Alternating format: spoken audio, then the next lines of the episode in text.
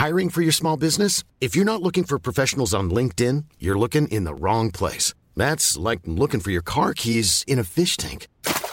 LinkedIn helps you hire professionals you can't find anywhere else, even those who aren't actively searching for a new job but might be open to the perfect role. In a given month, over 70% of LinkedIn users don't even visit other leading job sites. So start looking in the right place. With LinkedIn, you can hire professionals like a professional. Post your free job on linkedin.com/people slash people today. Et maintenant, voici les vedettes de notre spectacle. J'aimerais bien qu'on pose nos armes et qu'on discute. Bon, bah lui, il va me prendre la tête. Jack, je veux que vous me dessiniez comme une de vos françaises. Bah non, c'est chouchou, je veux, pas la moche. Zut, rezut et rezut derrière Ah, je vois, monsieur se fout de moi. Monsieur fait d'ironie. Mais où est-ce que vous vous croyez, merde? Au cirque? Ben ça, c'est du spectacle.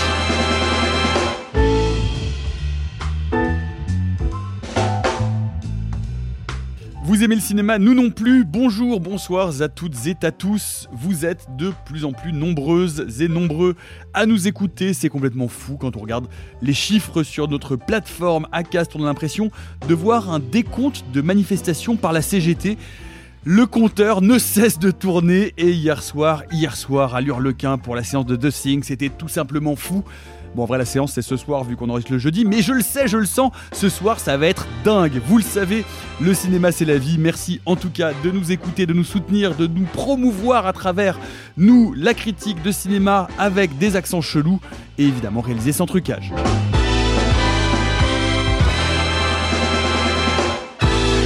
Ça dépasse tout ce que j'ai pu imaginer. Est-ce qu'on pourrait, Alexis, glisser sous les bonjours une sorte de bruitage d'applause, de foule en délire genre, On peut tout à fait faire ça. Attention, Attention applaudissements. Bonjour Arthur Oui, bonjour Super Salut Sophie Trop bien, trop cool Ouh, Simon, salut Je vous ai compris Et Alexis, Aïe, aïe, aïe. bonjour Bonjour Nicolas. Bon allez, on va se calmer. Ce qui va être très marrant, c'est que je pense que je vais mettre exactement les mêmes 5 secondes d'applaudissements Ouais, ouais, ouais. sous chaque chroniqueur et ça va devenir très Vraiment- très chiant. Et à puis vraiment, on y, écouter. on y croyait très fort en plus, vraiment. Super. Allez, plus sérieusement, quand même, euh, cap des 100 000 écoutes dépassées. Premier podcast Ciné France et deuxième podcast tout confondu sur Apple Podcast. Ça fait bien plaisir. Merci encore euh, à tout le monde. Continuez à vous abonner et à nous suivre sur les plateformes de podcast et sur les réseaux sociales. Est-ce que vous êtes prêts à tout donner Mesdames et messieurs, est-ce que vous êtes prêts à tout donner pour notre public chéri d'amour, pour ce public de qualité? Évidemment.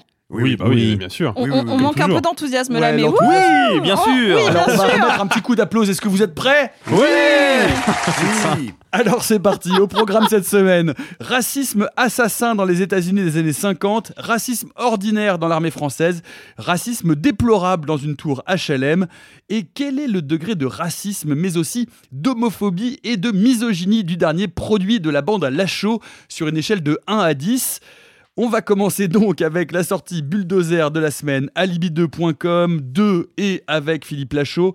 Euh, plus de 800 copies. Qu'est-ce qu'il y a, T'as Alexis dit alibi2.com 2. donc- Non. Si, si, je te jure que si. Non, mais alibi2.com, 2 et avec Philippe Lachaud. Mais c'est pas alibi2.com, c'est alibi.com alibi.com 2. 2. Ah, c'est alibi.com 2. Voilà. Eh, le film est subtil, r- respecte Juste ça. dans son titre. Bon, alors. Bon, bon, alibi, alibi2.com 2.2. 2, c'est le deuxième. 2 et avec Philippe Lachaud. Plus de 800 copies, mesdames et messieurs, pas loin d'Astérix et Obélix, l'Empire du Milieu, c'est dire. Si vous tenez vraiment, parce que vous tenez vraiment à savoir de quoi ça parle, allez regarder sur Allociné. Non, bon, je plaisante. Après avoir fermé son agence alibi.com et promis à Flo qu'il ne lui mentirait plus jamais, la nouvelle vie de Greg est devenue tranquille. Trop tranquille. Non, je ne fais pas tout le résumé, c'est trop chiant. Extrait.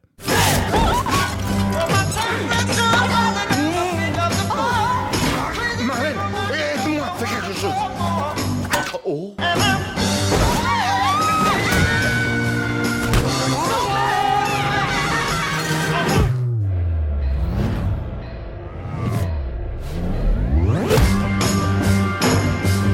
Profite de cette journée.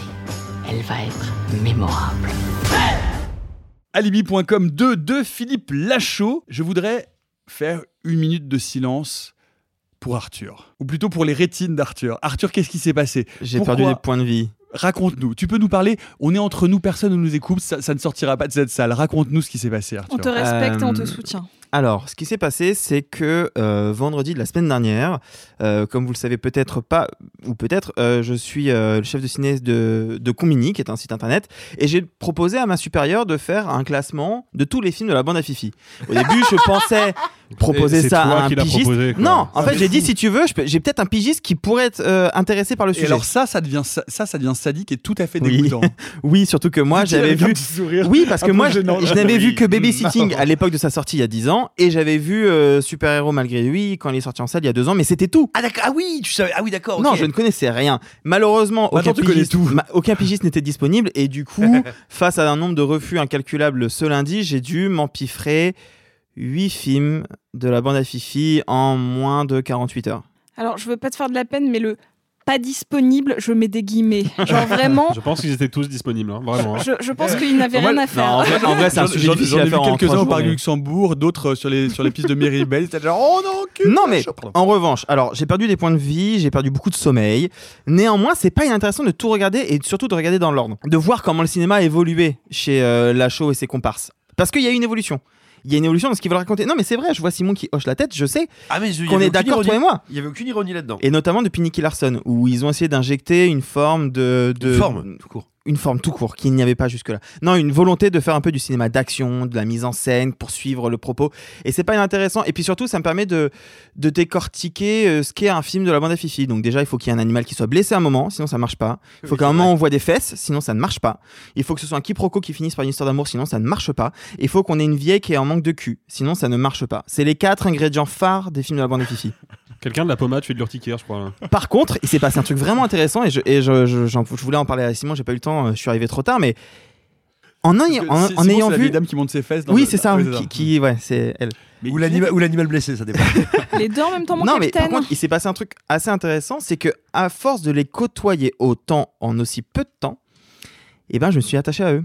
Mais non, mais vraiment, c'est-à-dire que je suis. Syndrome de Stockholm. C'est ce que Ouais, j'allais bah dire, oui, mais un totalement, mais, avec mais- eux, mais c'est comme quand vous regardez une série, vous n'aimez pas les personnages, mais au bout de la saison, vous êtes là, ah, j'aimerais bien voir une saison 2. Oui, Eh bah, ben- quand t'es prof, on sait que pas. hein, Moi, alibi.com 2, il y a un moment. En plus, pour le coup, alibi.com.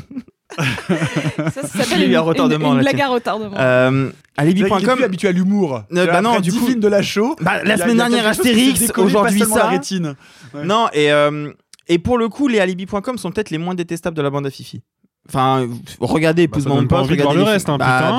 bah, Alors peut-être qu'on peut commencer à parler du film. Oui. Il y a alibi2.com 2, 2, 2, 2. de Philippe Dos. euh, Lachaud. Euh, non, c'est c'est un film qui est typique de la bande à Fifi dans ses codes, dans sa manière de faire de l'humour, si ce n'est que il y a quand même, malgré tout, une petite amélioration dans la mise en scène et dans la manière de vouloir raconter des gags. Il y a notamment un gag final qui est une espèce de faux plan séquence qui fait des accélérés ralentis sur chaque action qui va mener à une autre action qui va mener à une autre action qui en fait un enchaînement d'une quinzaine de merdes.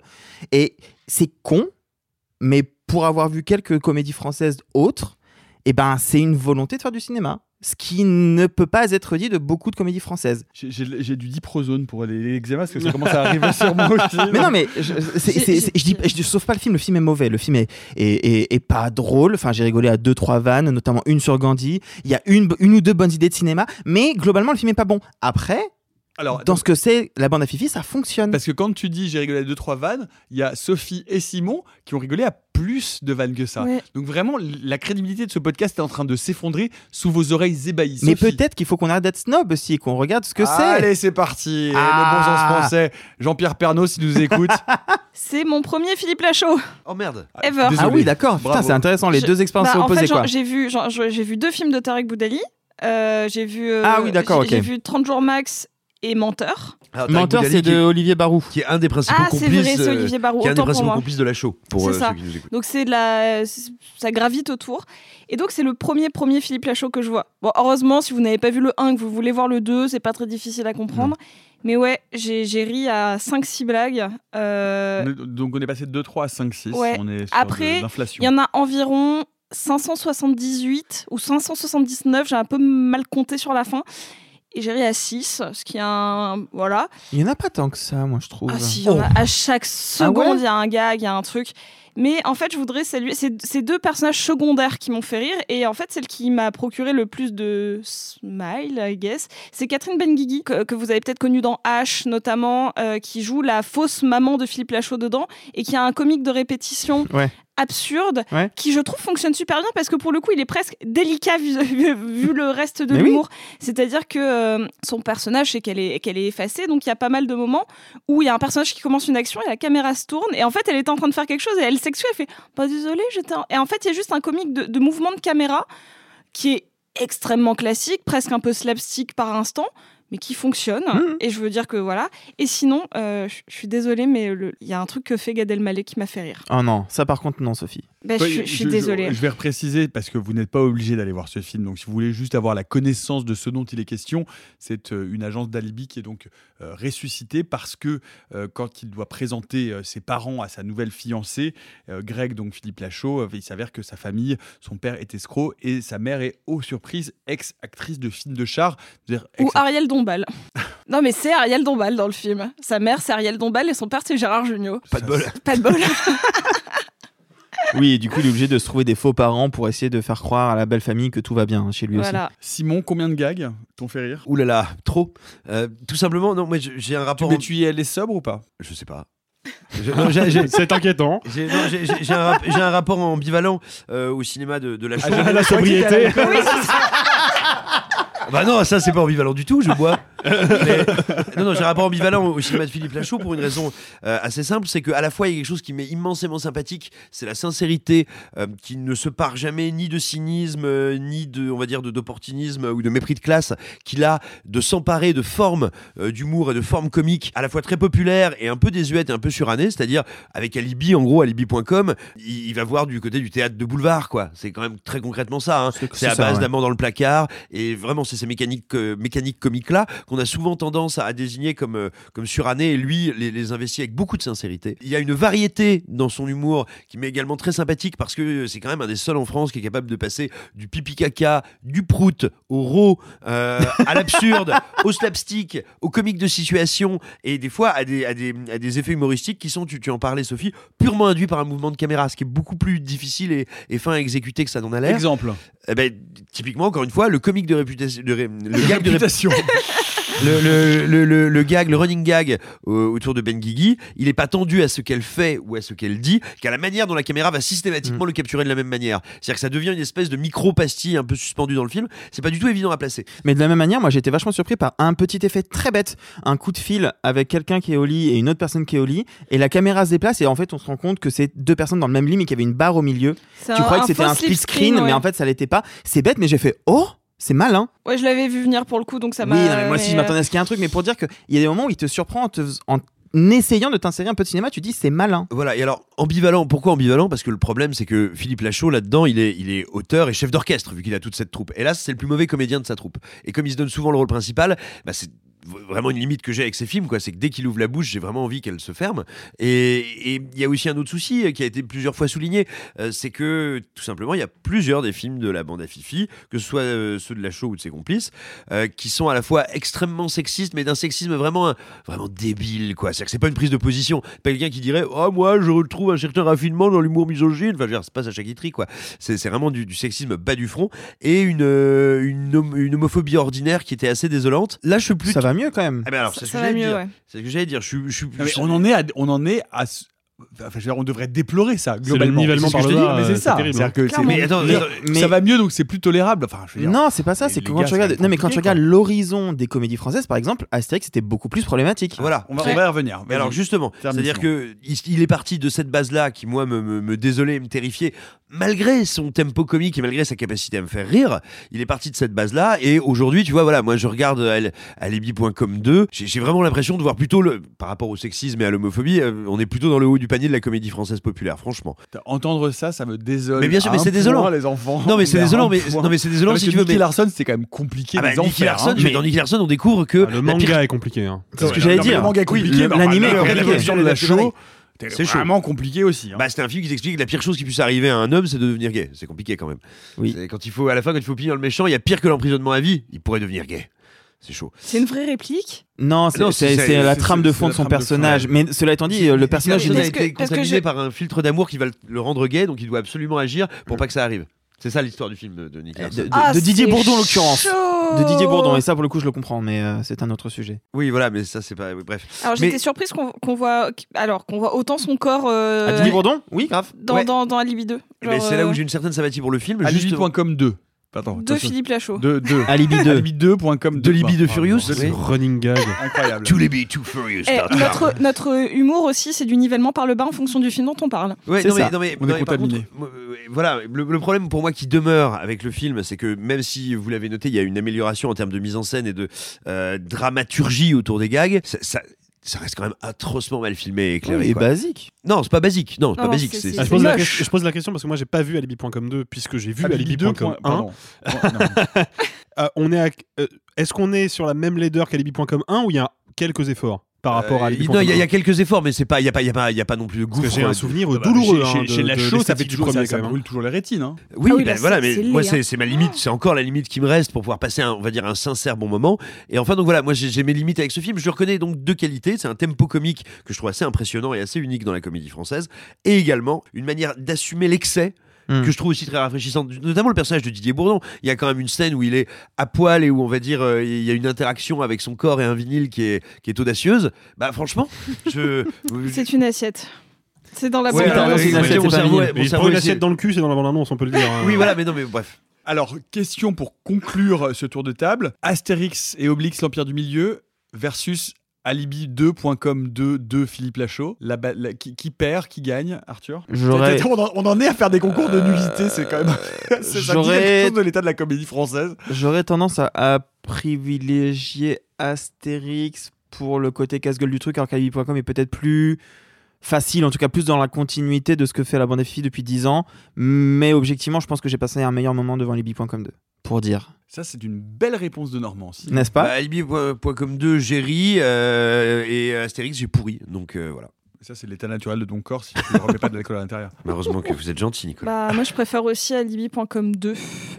C'est chaud. hein. Ouais, C'est chaud, parce que Astérix, quand on voit aussi ne serait-ce que le rapport euh, budget, et je trouve que le, le budget de la show est quand même beaucoup trop Ouais, élevé ça, par par contre, rapport à ce c'est que fou, hein. c'est. 18,5 millions d'euros. Ouais, c'est abusé. Bah, C'était- moi, j'ai c'est- j'ai C'est-à-dire 14 que ça là. se voit pas beaucoup à l'image, quoi. Ouais. mais c'était celui de Nicky Larson. Pour le coup, 14,2. Nicky Larson, tu pouvais comprendre un minimum. Là, non. Ouais, mais bon, enfin, Bon, faut pas, non, mais faut pas s'étonner. euh, y a- y a- je pense pas qu'Ariel Dombal accepte de faire un film pour s'emballer un Twix, quoi. Ouais, bah, On voilà, est d'accord. c'est- surtout ça Il la y a problématique une blague par rapport à elle qui m'a 2.com fait 2 rire aussi. Ah ouais? Bah, les, cassettes euh, VHS, j'ai trouvé que C'était lourd. Mais c'est hyper lourd, mais en fait, c'est pas tant la blague en elle-même, j'aimais juste l'idée qu'un qu'il y avait des cassettes VHS dedans de, de... voilà bref c'est tout De films Ça- de charme avec Ariel Dombal. Alibi.com 2 de Philippe Lachaud. Euh, c'est dans les salles cette semaine. Est-ce que vous êtes, vous, plutôt humour homophobe ou plutôt blague sexiste? Vous pouvez nous dire quel est euh, bien ce que vous préférez dans les commentaires sur nos différents réseaux socials.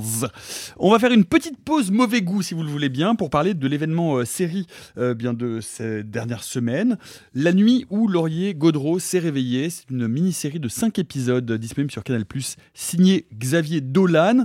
Le jeune euh, réalisateur prodige québécois fait une incartade donc euh, pour la première fois dans le format sériel pour nous raconter une fois de plus l'histoire d'une famille, quatre frères et sœurs qui se déchirent autour de la mort de leur mère toxique. Salut Julien. À quoi t'as pensé, tabarnak? Ouais, mais si ça ça donc, dans Ah, pas d'affaire de venir ici puis brasser de la merde, sortir des affaires du passé qui ont pas d'affaires dans le présent. Le temps arrange ces choses-là. Bien le temps où on grandit. On regarde les gens pour ce qu'ils sont. Ce temps-là s'en vient pour toi, Mimi. Pour nous. On veut plus en entendre parler. De ce qui s'est passé cette nuit-là. De toute cette petite drame-là. De Laurier Gaudreau. On veut plus en entendre parler, jamais. La nuit où Laurier Gaudreau s'est réveillé de Xavier Dolan. Xavier Dolan peut ou a pu euh, agacer certaines et certains d'entre vous autour de cette table. On voit qu'il reprend dans cette série ces grandes thématiques familiales, euh, la famille toxique, euh, as usual. Euh, same player shoot again ou est-ce qu'on a quelque chose d'un peu différent? Sophie? Alors moi, je suis pas du tout cliente du cinéma de Xavier Dolan. C'est vraiment un, cinéma normalement qui m'irrite et qui m'agace parce que trop prétentieux, trop formaliste, trop et, pas formaliste en mode élevé, mais vraiment une espèce de je veux faire de la forme pop qui me donne à la fois un statut d'auteur et en même temps qui se veut accessible par, pour tout le monde parce que je mets de la musique très accessible. Enfin bref, moi il y a quelque chose qui m'agace. Et là, je dois bien avouer que je suis euh, plus que séduite euh, par la série. J'ai eu du mal avec le premier épisode et en fait, dès l'épisode 2, je suis complètement conquise. Après, il faut savoir qu'il y a un cast québécois absolument fabuleux. Euh, si vous ne connaissez pas tant que ça le, le- casting. Tant que ça Pas tant Ah, que ça c'est le retour. Le retour. Ah, le retour de ce fameux dieu indien de la mitigation. Parce que bon, vous connaissez euh, Anne Dorval de, de, de, ce- de ses précédents films, mais euh, peut-être que vous ne connaissiez pas Julie Le Breton, qui est une grande actrice de série québécoise et que vous avez peut-être vu dans Starbuck, ou Patrick Yvon, qui a joué dans l'incroyable film Babysitter de Monia Chokri. Donc voilà, donc moi- pour moi c'est un gros coup de cœur, mais je pense qu'on va continuer le tour de table et qu'on reviendra sur les détails après. On va continuer euh, absolument le tour de table parce que globalement la série vous a euh, tous et toutes séduites. Je dois, je dois dire que même si je n'ai pas le droit de donner mon avis euh, parce que c'est dans mon contrat, euh, moi qui suis exactement comme Sophie, qui suis très facilement agacé euh, par euh, le cinéma de Xavier Dolan pour exactement les mêmes raisons. Il, faudra qu'on s'interroge d'ailleurs sur cette connexion cérébrale qu'il y a entre nous, Sophie. Je suis euh, très séduit.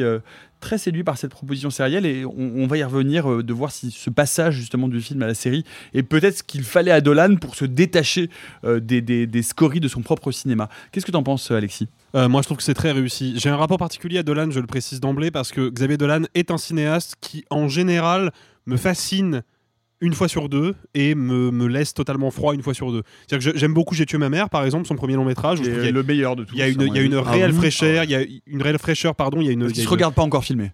oui, bah justement. Mais, mais c'est- non, mais c'est un vrai problème. C'est-à-dire que J'ai tué ma mère, il y a une réelle sincérité dans son dispositif qui, effectivement, n'est pas euh, au service de, de son propre culte de la personnalité artistique. C'est déjà plus le cas avec son deuxième film, Les Amours Imaginaires. Euh, bon. Je vais pas faire l'inventaire de la, de la filmographie de Dolan, mais moi je trouve qu'il y a du très très bon et parfois du très mauvais. Je pense que le pire de tout, c'est juste La fin du monde que je trouve à la limite du regardable. Mais Ah, c'est le seul euh, qui me manque, moi. ah, Moi, c'est un de ceux que je préfère, donc ça, ça m'emmerde. Euh, Là, pour le coup, moi j'a- j'avais une certaine appréhension pour La nuit où Laurier Gaudreau s'est réveillé, justement parce que j'avais le souvenir de Juste la fin du monde, qui était déjà adapté d'une pièce de théâtre, en l'occurrence de Jean-Luc Lagarce. Et pour moi, cette- ce film-là, euh, l'adaptation en fait de la pièce de théâtre n'était euh, utile à Dolan que pour finalement, encore une fois, faire de lui-même et de ses propres névroses le sujet de son film. Et pour finalement ne pas dire grand-chose avec. Là, je trouve intéressant déjà qu'il se mette en retrait. Il joue dans la série, mais il joue un personnage qui reste, malgré son importance, un personnage relativement secondaire. Et dont on va reparler. Et dont on reparlera, parce qu'il y a des trucs intéressants à dire dessus, effectivement. Mais surtout, moi j'ai l'impression qu'en fait, ce qui- le premier bon point que j'ai envie de donner à cette série, c'est que c'est une réponse, alors peut-être une réponse inconsciente, mais c'est une réponse au problème que Dolan a rencontré en tant que cinéaste lorsqu'il a fait Ma vie avec John F. Donovan, son film hollywoodien, euh, avec Kit Harington et euh, Suzanne Sarandon, de mémoire, et Jacob Nathalie Tremblay Portman. aussi, et Nathalie Portman. Et Jessica Chastain tronçonnée Et oui, montage. Nathalie Portman, oui, oui. Mais justement, c'est là où j'en viens. Le film, dans sa première version, parce qu'il avait quand même un script de 160 pages, et on sait que les scripts chez Dolan peuvent être au final beaucoup plus longs une fois filmés qu'à la version papier.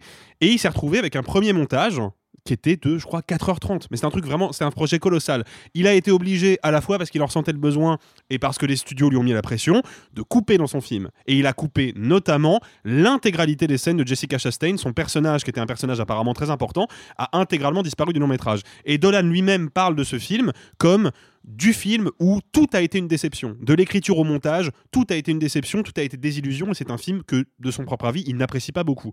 Moi, je pense que La nuit où Laurier Gaudreau s'est réveillé est une réponse à John F. Donovan, parce que passer au format sériel, en fait, il passe pas vraiment au format sériel. Il a réalisé un long métrage de 5 heures, scindé en 5 parties, avec juste des scènes d'intro et des scènes de transition pour créer un schéma sériel. Ah, c'est un long métrage. C'est Et c'est pensé comme un long métrage. Et c'est pensé d'ailleurs comme une œuvre cinématographique. Il va chercher son chef opérateur attitré André Turpin.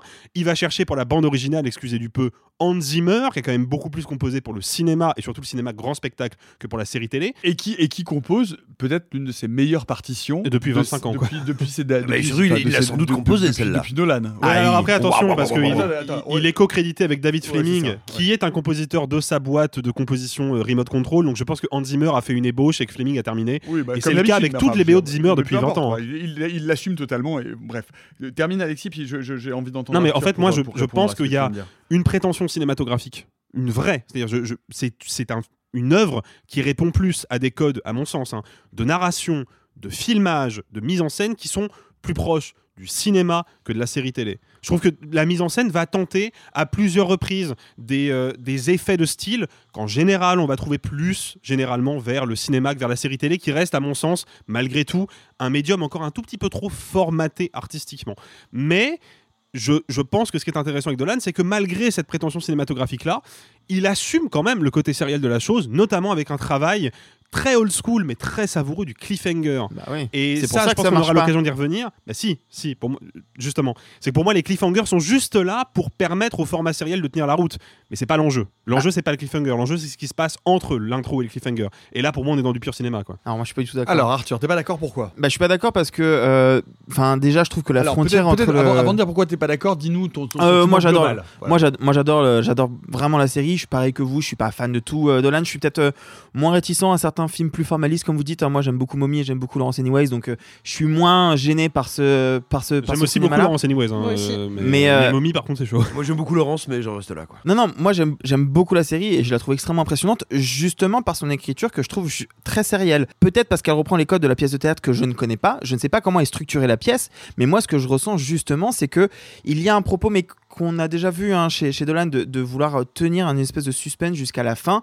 Et il a une manière de te révéler des petites choses épisode par épisode jusqu'à ce que tu comprennes quel est le grand secret familial, quelle est la chose qui a, qui a tué la mère. hein, qui... Tap, tap, tap, tap, pas de spoiler, je Bah, précise que c'est une pièce Voilà, de c'est le premier épisode, 15 Michel minutes. Euh, Non, non, non, non, non, non, non, non, non, pas du tout. Non, non, absolument pas. C'est que- quel est le secret qu'elle emporte Voilà, dans la tombe Elle, en- elle emporte un secret dans la tombe et il n'est pas du tout révélé au bout de 15 minutes de la première de, Non, bien sûr, c'est la aurait- mort de la mère. Elle, Oui, par contre, oui, oui, la Bah, la c'est ça que j'ai dit. Oui, mais c'est pour le secret. Je précise juste que Michel Marc Bouchard, qui est donc, euh, en fait, c'est ce qui a, ce qui a euh, hum, donné à Xavier Dolan l'envie de partir sur une série, puisqu'il avait déjà Ouais. adapté l'une de ses pièces. C'est ce qu'a dit Alexis tout à l'heure, pour- Thomas Laferme. Thomas Laferme, absolument. Mais je Qui est un film que pour le coup, je trouve assez raté. Mais Moi aussi. notre- Ah ouais, ouais, moi aussi. Moi, Mais moi, je trouve que, moi, je trouve que c'est mon Ah, moi, je trouve que la, la dimension, la dimension horrifique et angoissante qu'on trouve dans euh, Laurier Gaudreau, pour moi, est complètement absente de Thomas Laferme. Mais- mais- C'est un film qui me laisse complètement froid, moi. euh. Moi aussi. Arthur, Mais, mais, mais, continuons. mais du coup, juste pour revenir pas sur d'accord ça. avec euh, Alexis Mais parce que pour moi, justement, ch- chaque construction d'épisode amène à une révélation qui, petit à petit, quand tu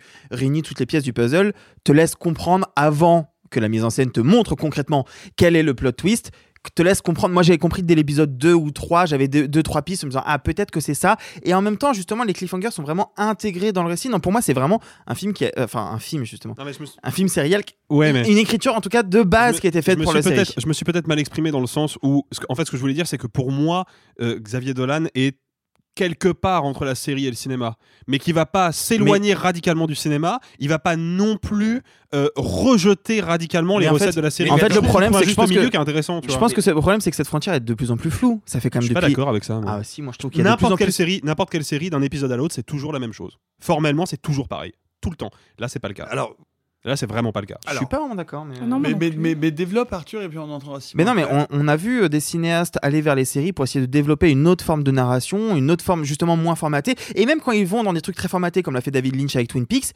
eh ben, il essaie de- d'étirer le truc différemment, de pas rentrer dans le code des networks. Ah non, pour moi, justement, les séries vont de plus en plus essayer de casser les codes que euh, l'industrie avait fait d'abord avec les séries de network qui faisaient euh, 24 épisodes, puis après les séries de câble qui en avaient que 10. Et je trouve que de plus en plus, et grâce aux plateformes notamment, c'est quelque chose qu'on retrouve de, mais de moins en moins. Et là-dessus, euh, la série Dolan, elle s'inscrit parfaitement. C'est 5 épisodes, hein. n'oubliez pas, hein, C'est rare hein, pour une série. Alors, j'ai une question. euh, Pour, pour vous relancer, on va entendre Simon et Sophie. Moi, ce que je trouve intéressant et moi, ce que je trouve passionnant dans, euh, dans, dans Laurie Gaudreau, c'est que j'ai le sentiment que le format sériel euh, épure Nolan de ses artifices. C'est-à-dire que comme il n'est plus dans un film, il est beaucoup moins démonstratif, qu'il est tenu par le rythme de la narration, par le rythme de la narration sérielle, et donc par la, par la rythmique intrinsèque des épisodes, du cliffhanger, etc.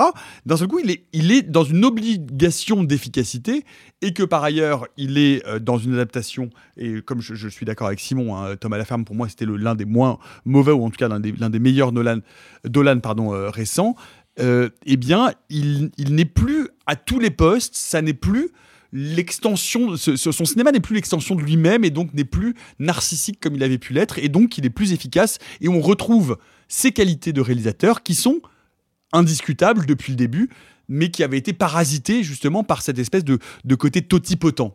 Alors, moi, je, je ne sais pas. Totipotent, c'est le mot de la semaine. Je- vous le retiendrez, vous le notez dans votre carnet. Je, je suis pas intimement convaincu euh, que ce soit le. Enfin, je, je suis d'accord avec ton ressenti. Je suis pas certain que ce soit le fait du format sériel.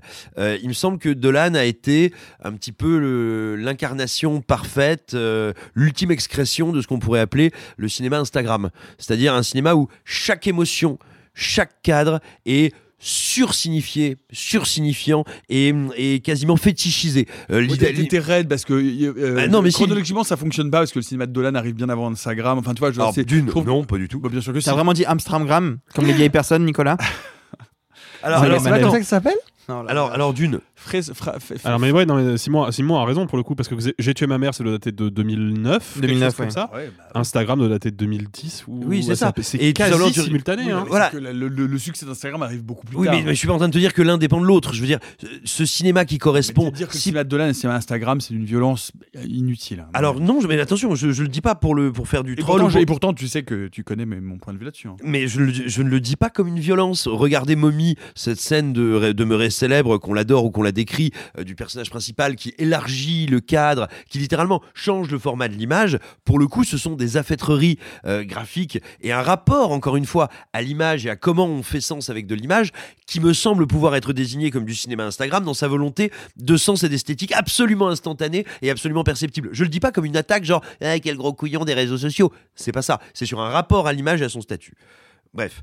Euh, il me semble que quand tout d'un coup, euh, Dolan va vers des récits qui sont plus inquiets, plus incertains, plus intranquilles, et c'est aussi pour ça que moi, il n'y a pas que Thomas Laferme, que j'avais beaucoup apprécié de lui, il y a aussi Mathias et Maxime. Ouais, ce que j'allais dire. Pour moi, c'est Ouais, peut-être. c'est euh, c'est son- assez réussi, Mathias et Maxime aussi. Et parce que. Mathias et Maxime, c'est intranquille. Il n'a pas de grande thèse, il n'a pas un personnage dont il sait exactement ce qu'il est où il va, auquel se cheviller. Il, ce qui fonde sa narration, aussi bien dans Thomas Laferme que dans Mathias et Maxime, ce sont des personnages euh, toujours sur le point de flancher. Et donc tout d'un coup, il ne peut plus euh, mettre de, tu vois, fa- faire du, de l'ec- du, défi- du défibrillateur graphique à chaque séquence. Il est obligé lui-même de se mettre sur un mode un peu plus piano-piano. Et ce qui est aussi intéressant quand on regarde ces films, que ce soit Thomas Laferme, Mathias et Maxime ou euh, La nuit où Laurier Gaudreau s'est réveillé, c'est que du coup, cette incertitude ou ce rapport euh, compliqué contre un aux autres, elle s'incarne dans le personnage que joue Dolan à travers la manière dont il traite le physique de son personnage. Il y a toujours une cicatrice, une tache de naissance, une marque, ici d'étranges taches de rousseur, et il a une manière justement de réfléchir. Des points noirs. hein. Oui, bon, certes. Non, mais. Euh, non. Bah, je sais pas, enfin, Si, c'est si. un truc. En tout cas, sa peau est dégueulasse. C'est oui, voilà, non, va dans revenir, le- ça, que- non, mais- moi, moi, je trouve ça, je trouve intéressant que d'un seul coup, par rapport au, au début de son cinéma, aux Amours imaginaires, où il se magnifie. D'un seul coup, d'un seul coup, Ouais, dans, mais- dans, dans le gros Ouais, dans mais- son- il, est, il, il se, il, il- il- il- il se, il, il détruit son image. Oui, et- est- il il, est- il est déjà fait. couvert, il est couvert de boutons. Il se, il se, il se, il se massacre le visage. Enfin, il y a quelque chose qui est quand même. Alors, je suis désolé de faire de l'interprétation à la petite semaine, mais c'est quand même intéressant de voir que ce qui semble être son œuvre la plus aboutie est une œuvre dans laquelle lui, la représentation, c'est-à-dire vraiment la notion de la façon dont il se met lui-même en scène, est quelque chose qui n'est plus du tout et qui est à, à 180 degrés de ce qu'il faisait au début de son cinéma. Tout, alors, je suis bien d'accord avec toi. hein, je- mais- Mais parce que, et moi qui ai pu être terriblement agacé par une partie euh, des films de Xavier Dolan, mais vraiment, il y a bien que lui que je trouvais plus agaçant que ses films. Et. Eh ben, si tu veux, je, je suis néanmoins convaincu d'une chose, c'est qu'on est passé, ou en tout cas on passe encore pour le moment, à côté d'un immense réalisateur de films d'horreur. C'est un genre qu'il aime d'ailleurs, hein, il s'est baladé du côté de Martyr, il a joué dans, Dans le deuxième, deux, dans le dans deuxième sa ouais. absolument, un rôle qui jouait ex- excellemment bien et, et assez intéressant. Mais moi je pense qu'on on passe encore à, cause, à côté d'un grand réalisateur d'horreur, et je le redis, pour moi Thomas Laferme, Mathias et Maxime, et là, la nuit Avec où Laurie Gabriel Dalmeda Freitas qui joue euh, dans, euh, dans, dans, dans Laurier Gaudreau aussi. Et la nuit où Laurier Gaudreau s'est réveillé, moi, c'est dès le premier Je trouve qu'il a un peu de mal à tenir les deux derniers, mais, mais enfin, un peu de mal. Relativement à la réussite des précédents. hein. Mais moi, le premier épisode, la manière dont il arrive à créer une espèce d'inquiétude, de quasi-film de maison hantée, euh, je veux dire, il y a, il y a- il y a des séquences dans le premier épisode que je trouve incroyables. Les- L'apparition, les éclairs, l'orage. l'apparition du personnage, d'un perso- d'un nouveau personnage dans le dernier plan euh, de l'épisode. Je veux dire, on est, on est entre la Hammer et, euh, et tu vois, enfin, et, et- et des films euh, et des films de Mario Bava. Enfin, et, et là, je trouve que tout d'un coup, son hypersensibilité, euh, son goût pour l'emphase et, et son travail des textures, de la couleur et de l'image, je trouve que ça fait incroyablement sens avec le cinéma de genre ou même le fantastique. Et je rêverais de le voir continuer là-dedans. Et donc tout ça pour dire, oui, la nuit où Laurier Gaudreau s'est réveillé, c'est très impressionnant, c'est extrêmement inattendu, et pourtant en étant tout à fait cohérent avec ses thèmes habituels. Et tout, tout- alors que Xavier Dolan a dit qu'il allait s'arrêter, qu'il allait faire une pause après cette série, qu'il allait faire une pause. Sophie, on t'a pas entendu. Quel Bah- est ton regard euh, sur cette série? Alors moi je suis tout à fait convaincue. Ça a cette, euh, je trouve que c'est un- c'est une série qui nous donne de plus en plus envie à chaque épisode. Il y a une vraie montée en tension et quand on sait qu'il y en a que 5, on se demande où est le, climax parce qu'on a l'impression qu'il arrive à chaque épisode et en fait il en rajoute perpétuellement. Euh, euh, c'est vraiment une série à la fois complexe, ex- ex- c'est à la fois une série complexe et extrêmement simple. Et là, je vois le système de coproduction euh, France-Québec. Je pense que malheureusement, on connaît assez peu le travail de la série au Québec.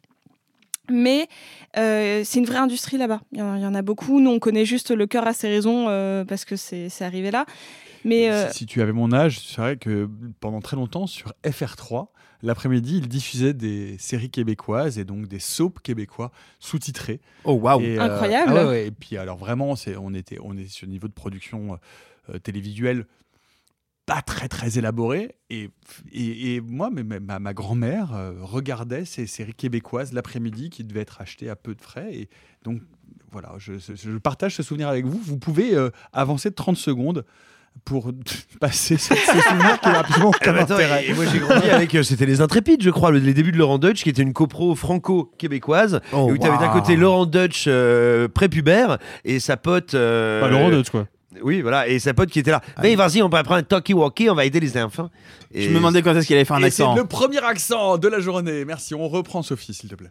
Oui, bah en fait, c'est juste qu'une de mes séries préférées de tous les temps est québécoise et je peux pas m'empêcher de faire le lien. C'est une série qui s'appelle Série Noire et je trouve que le, le, le- le Québec a toujours cette, quelque chose avec le, le mélange ville et euh, banlieue qui est très très intéressant que Xavier Dolan reprend vraiment ici avec euh, le côté on va euh, séparer Montréal de la petite banlieue, comment, les, comment ça va créer des, distances entre les personnages et en même temps j'y vois une, une écriture très... une direction d'acteur un peu française qui me plaît beaucoup aussi, c'est-à-dire qu'on est dans le drama intime, on est comme on pouvait l'avoir dans des séries comme Les Revenants, donc un truc un peu où les déchirements familiaux sont exacerbés par, par du cri, par des larmes. En fait, moi, c'est ça que j'aime, c'est que j'ai l'impression de voir un objet hybride que j'ai jamais eu l'occasion de voir avant.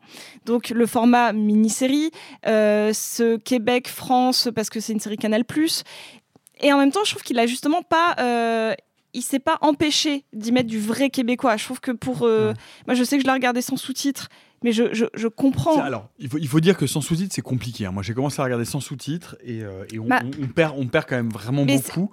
On f- L'oreille finit par s'adapter, mais Ah. par exemple, c'était irregardable pour mon copain qui est chilien, et c'était pour lui vraiment, enfin, c'était totalement irregardable, quoi. Bah après, moi j'ai vécu deux ans au Québec, donc ça, ça, ça me, ça me gêne moins, mais il a été intransigeant sur le, sur le fait de garder la langue. C'est-à-dire que je trouve que Mathia- Mathias et Maxime, on était déjà dans du vrai euh, québécois euh, pur. Bah, du joual, c'est ça. hein. Ouais, et c'est- c'était c'est pas évident. Mais en fait, moi, je trouve ça beau qu'on qu'on assume à, cette, à ce point-là une série Canal+, bon, même avec sous-titres, mais qui embellit, euh, enfin qui, qui va mettre au cœur aussi ce, ce- ce rapport à la langue québécoise. Bref, donc pour moi, c'est un grand oui. J'ai un, un petit bémol. Je, je suis pas fan de la fin, donc je ne dirai pas. Non, non, mais c'est. euh, en fait, les arcs narratifs de la série sont souvent euh, je vous amène dans une direction, puis euh, finalement, bah, c'était peut-être pas celle-là. Et je trouve que sur le twist, il y a une petite malhonnêteté quelque part. Mais that's my point of view et, et c'est pas très grave. Je- franchement, je vous le conseille de tout mon cœur. Ah bah, Moi, pour le coup, je trouve que justement, et encore une fois, sans rien dévoiler hein, de ce qui se passe, mais je trouve que la manière dont il conclut sa série est super intéressante. Et je pense que cette conclusion-là, elle, elle euh, traduit vraiment bien l'intention dont, dont a déjà parlé Simon. En fait, je pense que la, la mégalomanie, parce qu'il s'agit de mégalomanie, en fait, qui a caractérisé le cinéma de Dolan pendant un bon moment, c'est une mégalomanie qui ne s'est pas exprimée de manière inconsciente. Je pense que Dolan est quelqu'un qui a une, une réelle intelligence et une réelle conscience de lui-même, et que cette mégalomanie, il la connaît et il lui a laissé libre cours parce que ça a été le carburant de son cinéma et le carburant de sa créativité. Et parce, et parce qu'on l'a construit comme ça. Et bien l'a- sûr. On l'a construit mais, comme mais réalisateur. il a validé cette construction et il s'en est servi pour se nourrir créativement, pour le pire comme pour le meilleur. Ce que je trouve intéressant avec Laurier Gaudreau, et c'est là où pour moi il y a une vraie rupture stylistique et, et narrative, c'est que j'ai le sentiment qu'en se donnant un rôle important mais secondaire et en caractérisant ce rôle de cette manière, en se salissant entre guillemets, il se force à l'humilité en fait. Moi, je trouve ça très très fort. Moi, Mais vraiment, voilà. oh, je suis désolé, mais symboliquement, je trouve très fort que ce qui, moi, m'apparaît comme étant euh, le, le- le- finalement le, le- ce que j'attendais de Dolan depuis longtemps. C'est-à-dire que Dolan est un incroyable euh, réalisateur. Je pense que personne ne doute de ça. C'est-à-dire que c'est un très bon réalisateur, c'est un excellent metteur en scène, c'est un très bon directeur photo, c'est un très bon monteur. Un très bon directeur d'acteur Et aussi. c'est un très bon directeur d'acteur. Donc, je- c'est cette espèce de, de Wonder Kid du cinéma qui, effectivement, euh, d'un seul coup, a été gonflé et a, et a été gonflé en baudruche et qui a fini par euh, produire un cinéma qui était tellement empli de lui-même qu'il était impossible de s'en départir. Or là, moi, dans Laurier, dans Laurier Grodeau, je vois le réalisateur que j'avais identifié, que j'avais envie de voir, c'est-à-dire le très bon réalisateur, le très bon directeur d'acteur, euh, Mmh. et, et- et sans le- le- sans, sans, sans l'ego insufflé à l'intérieur de, de ses créations. Et, euh, et, et je, Mais, et- j'attendais que- ça de lui en fait. Mais en fait, je pense que justement parce qu'il se force à l'humilité, parce que quelque part il joue et il réalise contre lui-même, je pense que ça l'amène à avoir des idées de cinéma qui sont bien plus profondes et bien plus réflexives que ce qu'il faisait auparavant. C'est-à-dire qu'auparavant, en fait, la plupart des effets de mise en scène de Dolan avaient toujours la même finalité, quelque part, c'était mettre en scène une part de lui. Et une fois qu'on avait compris ça, son cinéma se révélait finalement assez bruyant, assez exubérant, mais en fait un peu limité. Là, pour le coup, il y a un enchaînement de plans que j'ai retenu euh, au moment où, et c'est vraiment euh, premier épisode, hein, donc c'est pas un spoil, d'ailleurs c'est dans la bande-annonce, le moment où la mère meurt. Et on a vraiment d'abord un plan large sur les enfants réunis où on est à 100% dans une rhétorique visuelle du théâtre. On est sur une, sur une scène de théâtre. Ce qu'on appelle un tableau, en fait, Exactement. fixe, quasiment. Voilà, Un tableau total. une- une- un tableau total. Et juste après, on a un plan sur la mère en train de mourir. Et c'est un plan de machinerie qui s'élève au-dessus du lit. Et on est 100% dans le cinéma. Donc juste d'avoir juxtaposé le théâtre et le cinéma en deux plans. Et donc d'avoir explicité esthétiquement le travail d'adaptation qui a été le sien, je trouve que c'est super fort et ça, trahit, ça traduit plutôt le- le- la réussite esthétique de la série. Quoi. Bah, je, suis- je suis d'accord avec toi et c'est pour ça que je parlais autant de, de- de mix de de- de- d'œuvres somme et c'est pour ça aussi que c'est pour l'instant mon œuvre préférée de Dolan.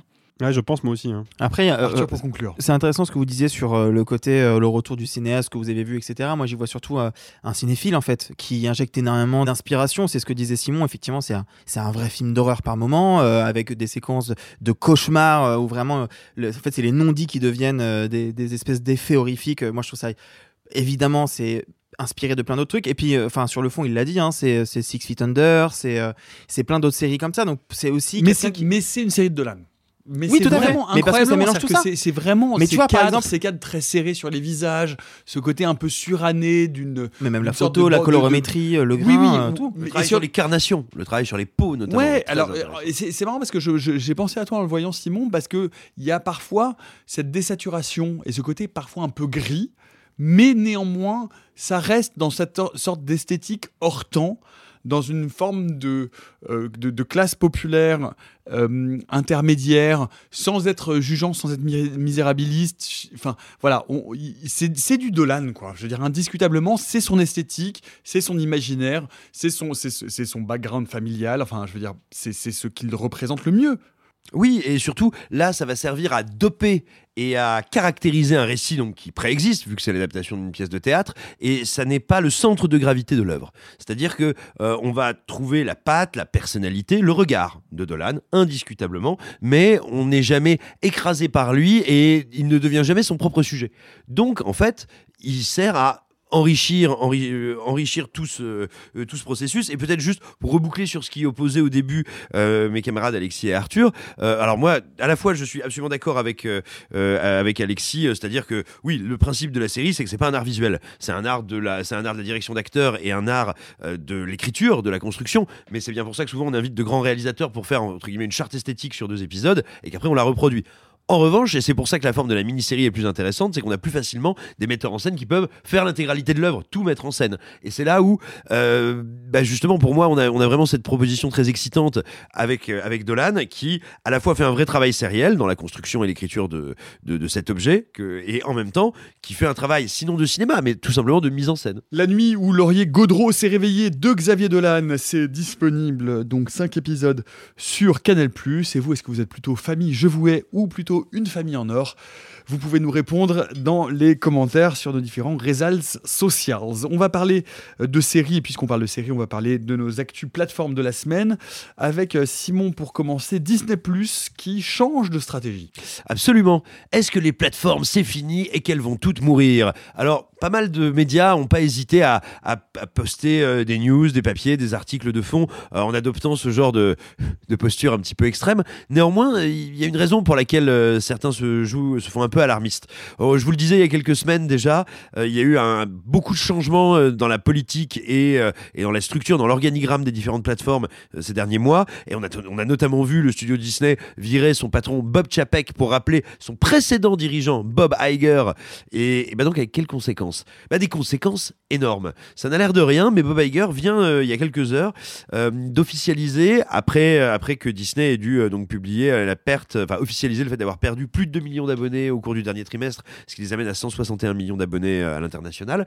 Et bien donc Bob Iger a annoncé que Disney allait euh, désormais envisager de euh, céder des séries et des films à des opérateurs tiers. Qu'est-ce que ça veut dire? C'est que Disney Plus n'aura pas l'exclusivité des produits Disney. Par exemple, Disney rassemblera bien sûr tout, son, catalogue sur Disney+, mais se laissera la liberté de vendre un tel, de vendre telle série à HBO Max, tel film à Amazon, ainsi de suite, ainsi de suite. Ça n'a l'air de rien dit comme ça, mais c'est une petite révolution. Parce que le sens et la logique industrielle des plateformes, de la SVOD, c'est bien d'être un écosystème à la fois intégré verticalement et fermé. Parce que si vous commencez à vendre aux autres vos produits, ils valent moins cher, pourquoi s'abonner chez vous? Et donc vous perdez potentiellement le bénéfice d'avoir une espèce d'énorme masse d'abonnés qui vous permettait de produire, distribuer, diffuser vos œuvres via une seule entité, sans chaîne de télé ou sans exploitant de cinéma. Ce qui veut donc bien dire et ce qui confirme ce qu'ont répété depuis de longs mois, à savoir qu'en dépit de leur énorme succès, parce que bien sûr elles ont eu un énorme succès, hein, euh, Netflix est à quoi je crois 210, 211 millions de- chose comme ça, ouais. Euh, donc elles ont eu un énorme succès, mais cet énorme succès n'est pas suffisant et elles ne sont à l'heure actuelle toujours pas rentables. Euh, les, les- les différentes plateformes Disney, c'est-à-dire euh, Disney+, ESPN, euh, Star, etc., euh, pour l'exercice fiscal 2022, c'est plus d'un milliard de pertes. De pertes. C'est énorme. Donc, Attention, je ne suis pas en train de, prophétiser la mort des plateformes, certainement pas. Euh, mais ce dont on se rend compte aujourd'hui, de plus en plus, c'est qu'a priori, elles vont bien plus remplacer la télévision linéaire que le cinéma, et donc elles vont progresser, se stabiliser au rythme de la mort des spectateurs de télévision, et non pas au rythme de la mort des salles, dont on constate déjà que, semble-t-il, elles commencent à revenir à des taux de fréquentation très proches, pas encore identiques, mais très proches de ce que ce fut pré-pandémie. Ce qui veut bien dire que le cinéma aura eu bien plus, pour utiliser un terme à la mode et un peu vidé de son sens, de résilience, de résistance. C'est un roseau qui ne rompt pas, alors que les plateformes, elles, n'ont toujours pas de modèle et sont en train de dissoudre leur modèle. Et côté Netflix, Alexis, on est euh, toujours un peu en quête de respectabilité et de patte blanche avec euh, le renouvellement euh, notamment du partenariat avec la Cinémathèque française. Exactement. Alors, il faut préciser qu'il y a renouvellement donc, de partenariat, mais il y a plus que ça. C'est-à-dire que Netflix, en 2019, était devenu partenaire de la Cinémathèque française dans un cadre bien précis qui était la restauration en 4K de la version intégrale, en tout cas de la version la plus complète possible, du Napoléon d'Abel Gance, qui était sorti en 1927, qui est l'un des films les plus ambitieux dont le cinéma français ait jamais accouché, tant narrativement qu'esthétiquement. Le truc, c'est que là, je le sais parce que j'ai reçu un mail, puisque je reçois les newsletters de la Cinémathèque française. Il faut croire que je suis devenu quelqu'un d'important. Enfin, quel- quel- ou alors que peut-être je suis juste abonné à la. Cinémathèque française. je pense que c'est ça la vérité. Mais j'ai reçu donc une newsletter m'indiquant que Netflix devenait grand mécène de la Cinémathèque française en général. Alors ce grand mécénat, il signifie quoi dans la pratique? Bah Déjà, ça veut dire que Netflix va soutenir la programmation du cinéma de la Cinémathèque à Paris en accompagnant des rétrospectives, en organisant des masterclass, des avant-premières, etc participer aussi au festival Toute la mémoire du monde, qui se tient en général au mois de mars. Cette année, c'est du 8 au 12 mars 2023, qui est grosso modo le festival du film restauré. Donc on voit bien pourquoi Netflix, qui possède quand même un sacré paquet de droits de distribution, peut soutenir un festival comme celui-là. Euh, Netflix va également soutenir des expositions temporaires, des collections thématiques autour de films ou de genres cinématographiques, accompagner les activités pour le jeune public et participer à enrichir les collections permanentes de la Cinémathèque française, ce qui implique que peut-être dans les mois ou années qui viennent, bah, vous verrez au musée de la Cinémathèque un costume porté par Al Pacino pour The Irishman, par exemple, pour situer à peu près l'ensemble des activités. Pourquoi, malgré le- les intentions de Netflix qui sont euh, clairement, euh, clairement visibles, hein, c'est-à-dire que Netflix, comme l'a dit Nicolas, cherche une respectabilité, cherche à se faire un nom, non pas en tant que plateforme de streaming qui nous amènerait à consommer des films comme on consomme du popcorn, mais vraiment en tant que studio qui valorise le cinéma en tant qu'art et pas seulement en tant qu'industrie. Mais il y a quelque chose qui est plus intéressant derrière, c'est que je pense que cette stratégie qui découle d'un plan marketing, hein, donc est une stratégie quelque part assez opportuniste et assez cynique, bah mine de rien, elle a un- une conséquence positive qui est que Netflix a l'air de s'orienter vers la sauvegarde d'un certain cinéma de patrimoine et des institutions qui peuvent accompagner cette sauvegarde-là. Donc, quelque part, c'est peut-être un mal pour un bien. Je suis toujours un peu circonspect quand je vois que Netflix verse dans ce genre de projet parce qu'encore une fois, je pense que c'est de l'opportunisme. Mais je suis curieux de voir ce que cet opportunisme peut déclencher de positif pour la sauvegarde du cinéma de patrimoine. Euh, Peut-être précisons qu'en fait Netflix a fait de longue date euh, une décision stratégique parce que il faut bien voir, tu as, bien fait de le rappeler, qu'il y a évidemment là-dedans, euh, sinon du cynisme, en tout cas de la stratégie commerciale et à but commercial. Mais en gros, là où des Disney euh, ont fait euh, vraiment le bras de fer, on l'a vu encore récemment avec, euh, avec euh, Black Panther 2, en disant Eh, Vous êtes sûr qu'on va respecter votre chronologie des médias? Si vous voulez qu'on sorte notre film sur votre territoire, faut le faire à notre manière. Bienvenue à OK Coral. Ok, il nous faut de l'argent, on le sort. Euh, à l'inverse, Netflix, depuis maintenant des années, a fait le choix de collaborer avec les institutions et les entités légales, les autorités des pays où ils s'installent.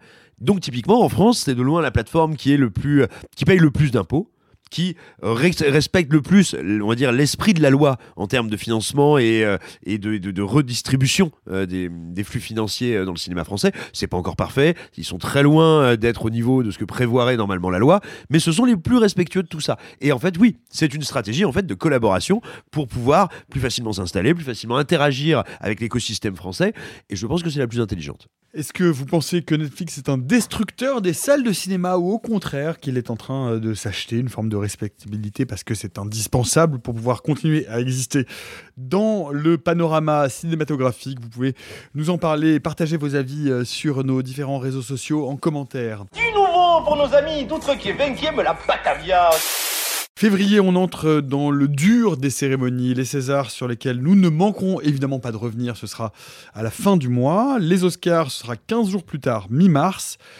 Et ce film avait tout pour séduire les Oscars. D'aucuns même le qualifieraient de bête à Oscar. Émettent-ils le visage d'une révolution de Chinonier Choukou raconte l'histoire de ce petit garçon noir de Chicago lynché à mort par des Blancs dans le Mississippi en 1955 et dont l'histoire va être l'un des événements qui va initier et déclencher le mouvement des luttes pour les droits civiques.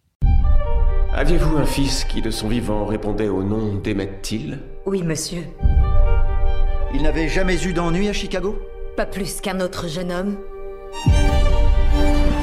Avez-vous expliqué à votre fils de quelle façon il devrait se conduire au Mississippi? Est-ce que tu m'écoutes? Ils ont des règles différentes là-bas. Fais-toi tout petit le temps que tu y seras. Emmett voulait seulement partir en vacances et s'amuser avec ses cousins. Je voulais préserver son innocence. J'ai tout fait pour que son enfance ne lui soit pas volée. Il ne s'est jamais dit que quelque chose pourrait lui arriver. C'est bien ce garçon-là? Émettent-ils le visage d'une révolution de Chinonier Choukou, le type de film donc dont les Oscars raffolent et pourtant Peau de balle, multiples nominations et d'autres prix dans d'autres cérémonies, mais aux Oscars, rien du tout. Euh, comment est-ce qu'on explique euh, ce Alexis, euh, à ton avis? Bah euh, alors, je, donne un petit conseil à nos auditeurs et auditrices qui aimeraient se lancer dans la critique. Si vous ne savez pas comment aborder un film, faites du name dropping. Ça vous sauvera la vie à chaque fois et ça préserve votre crédibilité. Donc c'est exactement ce que je vais faire maintenant. Euh, Il y a euh, un épisode de La gêne occasionnée, le podcast de François Bégodeau, qui était consacré à Saint-Omer d'Alice Diop et dans lequel il énonce un principe que je trouve dans l'absolu un peu trop radical, mais il y a un fond de vérité dedans, qui est qu'en général, alors lui dirait tout le temps, mais c'est là où on n'est pas d'accord, mais en général, quand le cinéma s'attaque à un fait divers, à la fictionnalisation d'un fait divers réel, et bah euh, à la fin, le film est moins puissant, moins saisissant, moins sidérant que le fait divers. Et c'est exactement ce qui se passe avec Emmett Till. Faut rappeler que le film en France s'appelle donc Emmett Till, le visage d'une révolution. Pourquoi? Parce que l'histoire d'Emmett Till, en Europe et tout particulièrement en France, elle est assez méconnue. Aux États-Unis, dans son titre original, le film s'appelle Parce que la simple évocation de ce nom de famille pour les Américains est synonyme d'un traumatisme collectif qui est donc le massacre de cet adole- adolescent par des suprémacistes blancs en 1955. Le truc, c'est que pour moi, il y a une scène qui m'a laissé m'a laissé croire que le film avait peut-être compris quel était son enjeu artistique et en fait non c'est le moment où donc l'héroïne du film qui est la mère d'Emmett Till Mamie Till Mobley découvre le corps de son fils à la morgue il faut savoir que lors de l'enterrement d'Emmett Till le cercueil était ouvert à la demande de sa mère et que le corps affreusement tuméfié et défiguré du gamin Et a la été- moitié de son visage qui a été Exactement. par une, par une hélice. Exactement. Et donc, en gros, ils ont le corps a été photographié et les photos ont circulé partout dans la presse et c'est ce, ces photos-là qui ont déclenché le traumatisme collectif et quelque part allumé l'une des mèches du mouvement populaire qui mènera bien plus tard à l'abolition de la ségrégation raciale euh, sous la présidence de Lyndon B. Johnson. Le truc c'est que moi je vois cette scène-là et je remarque tout de suite un truc, c'est que le corps du gamin n'apparaît pas à l'image. Pourquoi? Parce que au premier plan, on est dans la morgue et au premier plan il y a une table d'autopsie qui dissimule le corps. Et là je me dis ok le film a compris quelque chose. Il a compris que la réalité était plus puissante que lui et donc il ne va pas montrer ce corps-là. Il ne va pas le mettre en scène parce qu'il veut que les souvenirs du spectateur, l'image de ce corps réel massacré comble la fiction. Et c'est une intention que je trouve très intéressante. Sauf que deux minutes après, la caméra va légèrement s'élever et découvrir un mannequin qui reproduit le corps tuméfié d'Emmett Till.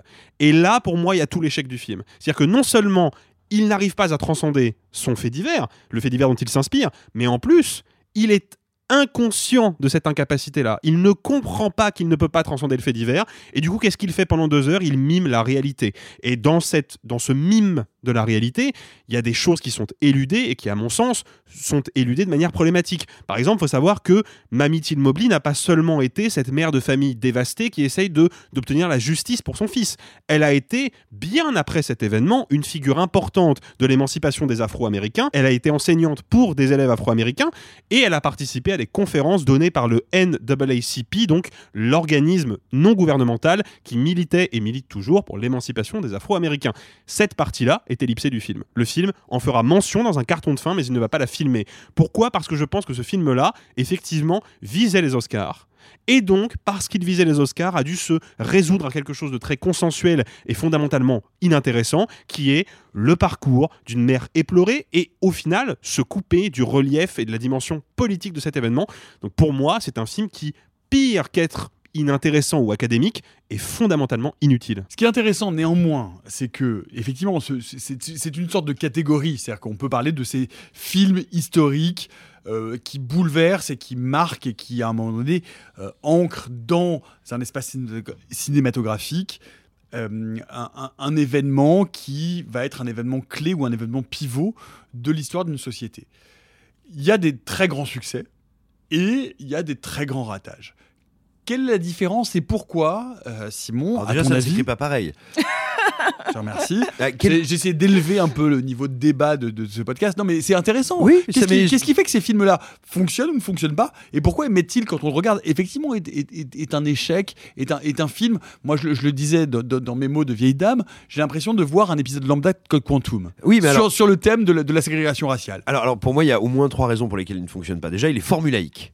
C'est-à-dire que quand vous le voyez, vous comprenez au bout de trois minutes exactement quelle va être la formule qui préside à, ce spectacle. Mais vous comprenez sa formule visuelle, vous comprenez sa formule d'écriture, vous comprenez sa formule de direction d'acteur. C'est-à-dire que vous ne pouvez pas, je parle même pas d'être surpris, parce qu'après tout, est-ce qu'un fait historique ou un fait divers est là pour nous surprendre? Mais vous ne pouvez même pas être, j'ai envie de dire, stimulé par la manière dont tout cela va vous être amené. Et je parle bien de stimulation, euh, parce qu'on regarde du cinéma, on le regarde, donc il doit se passer un truc euh, devant nos yeux. Euh, il est extrêmement formulaïque euh, et surtout, je pense que c'est un film qui ne pense rien de son sujet.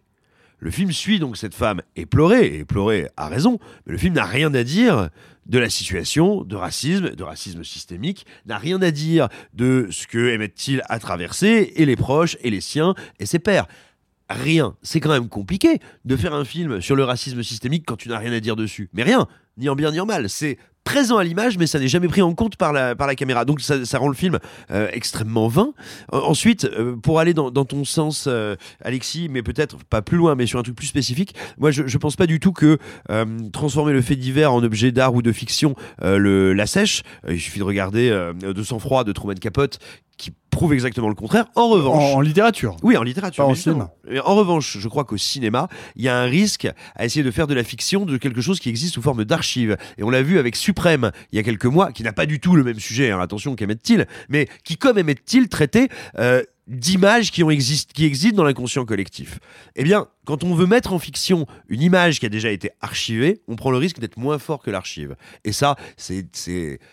ça veut dire qu'il faut pas faire ton film en fait. Si tu n'es pas au niveau de l'archive que tu mets en fiction, il ne faut pas le faire. Et, et enfin, un dernier truc qui pour moi est le vrai péché du film, mais de ce genre de film en général, et qui je pense commence à être compris, parce que justement il y a formule, commence à être compris par le public, et, et qui n'est plus désiré par le public, c'est qu'il y a un, un énorme problème, vraiment un énorme problème, à faire des films sur des individus quand on parle de collectif.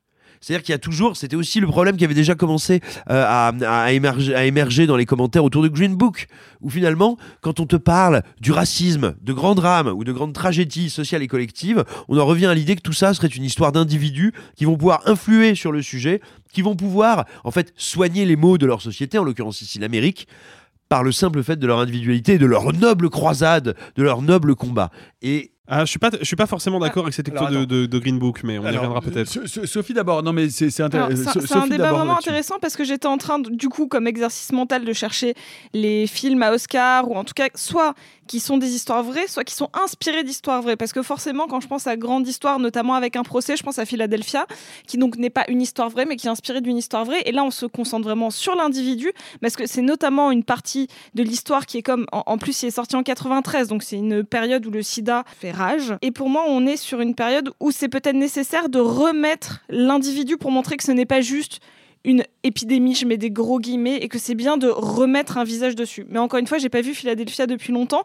Mais pour moi, ce que tu dis aussi, ça me rappelle, dans un autre contexte, Hidden Figure, le, sur. euh, Absolument. pareil. Et, et où là, euh, c'est. Je trouve que c'est pas mal de l'incarner. Je trouve qu'en fait, c'est à double tranchant. C'est des fois, ça fonctionne hyper bien. Là, ce qui me dérange particulièrement sur euh, Emmett Till, il y avait un, grand portrait, il y avait une grande, un, grand film biographique à faire sur cette mère, mais surtout sur son parcours de femme et de militante. Et là, en fait, on la, on la ramène, on la, on l'enferme dans celle de, euh, euh, de personnes brisées. En fait, on on n'est plus du tout sur ce personnage historique-là est passionnant et vous ne le connaissez pas et au moins on a ce- cette descente de partager euh, une histoire qu'en France en tout cas nous on ne connaît on ne connaît pas enfin moi personnellement je, Oui, je- puis c'est, enfin, moi là, là où il y a, y a y a un problème euh, terrible quand même sur, sur le film, c'est que imaginons que ce film ne soit pas l'histoire de la mère de d'Emmett Till et de son combat pour la justice, mais l'histoire de Martin Luther King. Si on garde exactement la même focalisation, ça voudrait dire que le film s'arrêterait au moment où Martin Luther King démarre son activité de militant Bah, pour les droits civiques, ce qui paraît quand même complètement fou. Mais là, c'est le cas. Bah, Là, tu lis le synopsis, il y a marqué Mamie Till devient une, ancienne- une enseignante et militante dans le mouvement américain des droits civiques après la mort de son fils Emmett. C'est le carton de fin. Voilà, ça n'est C'est pas le dans le carton film. de fin. Ce n'est pas. quand même c'est- terrible En quoi, fait- de, de- de se couper à ce point-là de la réalité politique de l'engagement de cette femme-là, juste pour rester sur le- la dimension purement euh, sacrificielle de son statut de mère, quoi. Mais tu vois, si je prends par exemple deux films qui sont sortis au cours de la dernière décennie, grosso modo, euh, sur des thèmes voisins, que ce soit The Butler ou que ce soit Selma, Selma qui met en scène Martin Luther King, c'est incroyable à quel point on dépolitise totalement ces questions en en faisant des questions de parcours d'individus et d'émotions d'individus. Ce ne sont plus, ils ne sont plus les fruits d'un système et d'un système de règles qui produit ces situations-là. Ils sont le fruit de situations individuelles. En face de moi, il y a quelqu'un de très méchant et de très raciste, ou moi, je suis très victime de trucs. Et à partir de là, on dépolitise complètement le sujet. Si ça n'est plus une affaire de la cité, mais l'affaire d'individus, bons ou mauvais, méritants ou pas méritants. Mais ça, nous raconte quelque chose aussi de la façon dont l'industrie cinématographique passe au tamis l'histoire des États-Unis pour transformer des enjeux politiques majeurs dans un pays qui est aujourd'hui traversé par une crise et par des, des- fractures gigantesques, et notamment par, depuis la présidence Trump, des résurgences de racisme et de conservatisme extrêmement importants sur des questions sociétales, pour en faire, finalement, pour réduire l'histoire à des affects familiaux. Non mais c'est intéressant de voir ce que euh, l'industrie raconte et comment elle réécrit l'histoire pour la retransmettre euh, de façon euh, édulcorée ou en tout cas nettement transformée donc politiquement transformé. C'est pour ça qu'il y a quelques l'année dernière ou il y a deux ans était sorti un film qui est passé complètement sous les radars euh, qui s'appelait Mi- euh, euh, One Night in Miami ou Miami Night. Euh, One Night in Miami, ouais. Voilà. De Regina- euh, Regina King. exactement, où euh, c'est complètement fictionnalisé, mais là, la politique est au cœur de, du sujet. C'est un huis clos, c'est adapté d'une pièce de théâtre, ou en tout cas, c'est très Mm. théâtral. J'ai j'ai un peu de. de- Si, si, c'est ça, ça inspire une pièce de théâtre, ouais. Où on a vraiment euh, Sam Cooke, Cassius Clay avant qu'il devienne Mohamed Ali, Malcolm X et Jim Brown qui se retrouvent dans une pièce et qui parlent de leur rapport à bah, juste à la société, mais c'est quoi être noir en telle année et c'est quoi les enjeux euh, à la fois politiques, mais religieux euh, Quelle image on donne? Est-ce qu'on est utilisé par la société blanche comme euh, des porte-étendards, ce qui fait écho à Get Out par exemple? Est-ce que déjà cette question se pose dans ces années-là? C'est en 64 ça, du coup, la, démarche, je la trouve intéressante parce que ça va politiser une fiction en utilisant des figures, pour le coup, réelles euh, et en plus qui font écho, qui sont peut-être beaucoup plus connues, en tout cas euh, à l'international. Parce que là, on est d'accord. hein, je dis pas que c'est pas euh, quelque chose d'extrêmement connu par tous aux États-Unis, mais nous, en France et peut-être même dans le reste du monde, ça, l'est beaucoup moins. Là, je trouvais que One Night in Miami, ça avait au moins ce- cette force-là d'avoir un vrai discours en utilisant des figures pour, pour avoir quelque chose d'universel. Tout ce que je voulais dire sur, pour pas laisser les auditeurs dans le, dans le vent, mais tout ce que je voulais dire sur Green Book tout à l'heure, c'est que pour, moi, il y, a- une petite subtilité dans Green Book qui, moi, m'a rendu, le film assez attachant. C'est que je pense qu'en fait, c'est un film qui. On peut le prendre sous cet angle, on peut prendre l'idée d'un d'un personnage blanc qui d'un seul coup euh, qui est raciste et puis qui d'un seul coup arrêterait d'être raciste et on pourrait se dire le film est en train de me donner ce qu'il pense être la clé du problème. À savoir, bah, en fait, si chaque individu raciste arrêtait d'être raciste, le problème serait résolu. Moi, je pense que c'est pas ça que dit le film. Ce que dit le film, c'est que l'antiracisme n'est pas nécessairement antisystémique. Et c'est là où je trouve que le film est intéressant. Parce que il y a souvent quand même cette idée que l'antiracisme passerait par une démolition du système, et ça fait peur aux gens. Il faut pas oublier qu'il y, a- l'idée d'une pédagogie, et c'est ce que Martin Luther King prenait d'ailleurs via le mouvement pacifiste. L'idée était de montrer, ben, vous pensez que les Noirs sont tous des criminels en puissance, nous allons vous prouver par nos manifestations pacifiques que vous avez tort. Et ça a payé. Ça, a fini par payer dans l'opinion publique. Donc je pense que Green Book s'inscrit un peu dans cet héritage-là, même si ça reste un film réalisé par un blanc, qui plus est un des frères Farelli, et que je pense qu'il a avant tout pour objectif de filmer des personnages qu'il trouve attachants. Moi, j'aurais un film à conseiller sur la question du racisme, et surtout sur la question du racisme dans le Sud. Parce que ça, faut savoir quand même que moi, je l'ai appris en regardant Emmett Till, je l'ignorais euh, bêtement. La ségrégation aux États-Unis, n'est pas nationale. La ségrégation concerne en tout et pour tout de 1896 à 1964, si ma mémoire est bonne, 13 États, tous des anciens États sudistes et esclavagistes. Et euh, si vous alliez à New York, à New York, il n'y avait pas de ségrégation raciale. Il y avait du racisme, hein, mais pas de ségrégation. C'était pas institutionnalisé. En tout cas, pas autant. Et si vous voulez comprendre comment fonctionne le racisme dans le Sud et comment cette Amérique-là, originelle, cette Amérique presque maléfique des esclavagistes a survécu, regardez Mississippi Burning de Alan Parker, qui est un chef-d'œuvre et qui, pour le coup, a l'intelligence et le courage de se placer du côté des Blancs et donc de filmer frontalement le racisme de l'Amérique et pas ce que fait à mon sens un peu trop Till, c'est-à-dire filmer les Afro-Américains comme des victimes. Effectivement qu'ils le sont, et, et je ne reproche pas au film d'avoir choisi ce, ce camp-là, mais juste on a déjà vu ça en fait. Et ça fait que le film est instantanément oublié, instantanément euh, perdu dans une ribambelle d'autres films qui l'ont précédé et qui ont parfois fait beaucoup mieux que lui. Et met-il le visage d'une révolution de Chignonier Choukou Est-ce que vous êtes plutôt bête à Oscar ou juste film bête? Vous pouvez nous euh, le raconter dans les différents commentaires sur les différents réseaux. On racisme toujours en France cette fois et nous sommes dans les années 2020. Pour la France de Rachid Ami raconte l'histoire vraie du frère du réalisateur, élève dans la prestigieuse école militaire de Saint-Cyr et qui va se faire tuer, euh, non pas au combat, mais dans un rituel d'intégration, dans un bizutage. Pour la France raconte ce deuil, le rapport problématique de l'armée française à ses recrues issues du Maghreb et le parcours d'un grand frère paumé qui cherche à reconstituer les souvenirs de son petit frère à qui tout avait pourtant réussi. Here's a cool fact a crocodile can't stick out its tongue. Another cool fact you can get short term health insurance for a month or just under a year in some states. United Healthcare short term insurance plans are designed for people who are between jobs, coming off their parents' plan, or turning a side hustle into a full time gig. Underwritten by Golden Rule Insurance Company, they offer flexible, budget friendly coverage with access to a nationwide network of doctors and hospitals. Get more cool facts about United Healthcare short term plans at uh1.com. Hiring for your small business? If you're not looking for professionals on LinkedIn, you're looking in the wrong place. That's like looking for your car keys in a fish tank. LinkedIn helps you hire professionals you can't find anywhere else, even those who aren't actively searching for a new job but might be open to the perfect role. In a given month, over 70% of LinkedIn users don't even visit other leading job sites. So start looking in the right place. With LinkedIn, you can hire professionals like a professional. Post your free job on linkedin.com/people slash people today.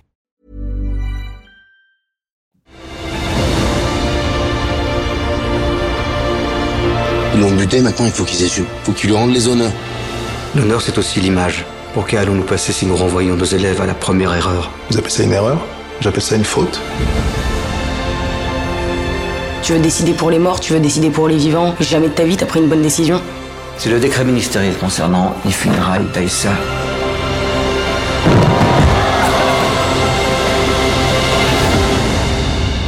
Excusez-moi, mais c'est insuffisant.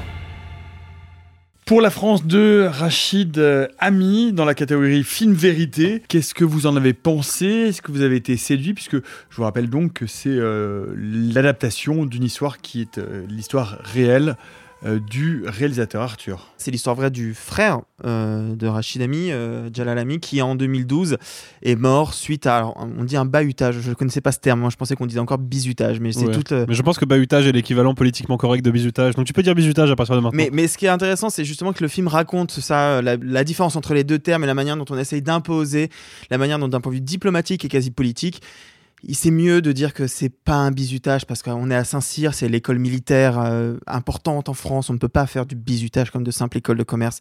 On n'est pas là-dedans. Moi, je trouve que c'est un film qui est extrêmement beau et fort pour une raison très simple. C'est que quand on voit un cinéaste qui va raconter quelque chose d'aussi intime et fort que le décès de son jeune frère, pour une raison extrêmement injuste hein, et totalement arbitraire, on pourrait s'attendre à du pathos. On pourrait s'attendre à montrer par excès la mort, la tristesse. Et je trouve que la justesse du film euh, pour la France est de justement essayer de raconter ce qui entoure euh, tout ça, les conséquences dans la famille, mais du coup ça passe par des flashbacks. Le réalisateur qui est incarné par Karim Leclou dans le film euh, va lui rendre visite à Taipei et comment en fait on se rend compte que les relations familiales sont pas forcément beau fort et, d'essayer de se replonger dans quel était mon rapport avec mon frère avant ce décès et aussi de comment nous on vit ce deuil face à quelque chose qui est plus fort que nous, à savoir l'État français. Parce que Saint-Cyr, c'est l'État français. Et là-dessus, le, film me surprend à, ne pas être exactement ce que je craignais.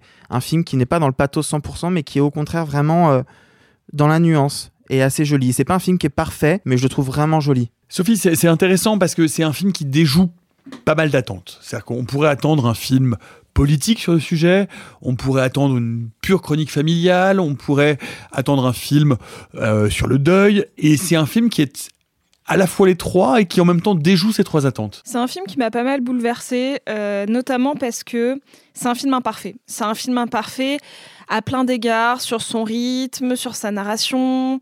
Alors absolument pas, sur- par contre, sur sa direction d'acteur qui, Mm. euh, qui m'a fasciné, notamment la direction des gamins. Ah ouais. Euh, ça faisait longtemps que j'avais pas vu des, enfants aussi euh, fascinants, euh, surtout vis-à-vis de la violence des adultes. Enfin, il y a quelque chose qui m'a touché en plein cœur et j'étais euh, comme une, une, une fillette apeurée, comme eux, de, dans, dans certaines scènes. Mais en fait, j'ai pas envie de lui en tenir rigueur parce que c'est ses faiblesses qui aussi en font, entre guillemets, la force du film. Normalement, j'aurais dit ah bah non, euh, c'est un film qui ne sait pas faire de choix.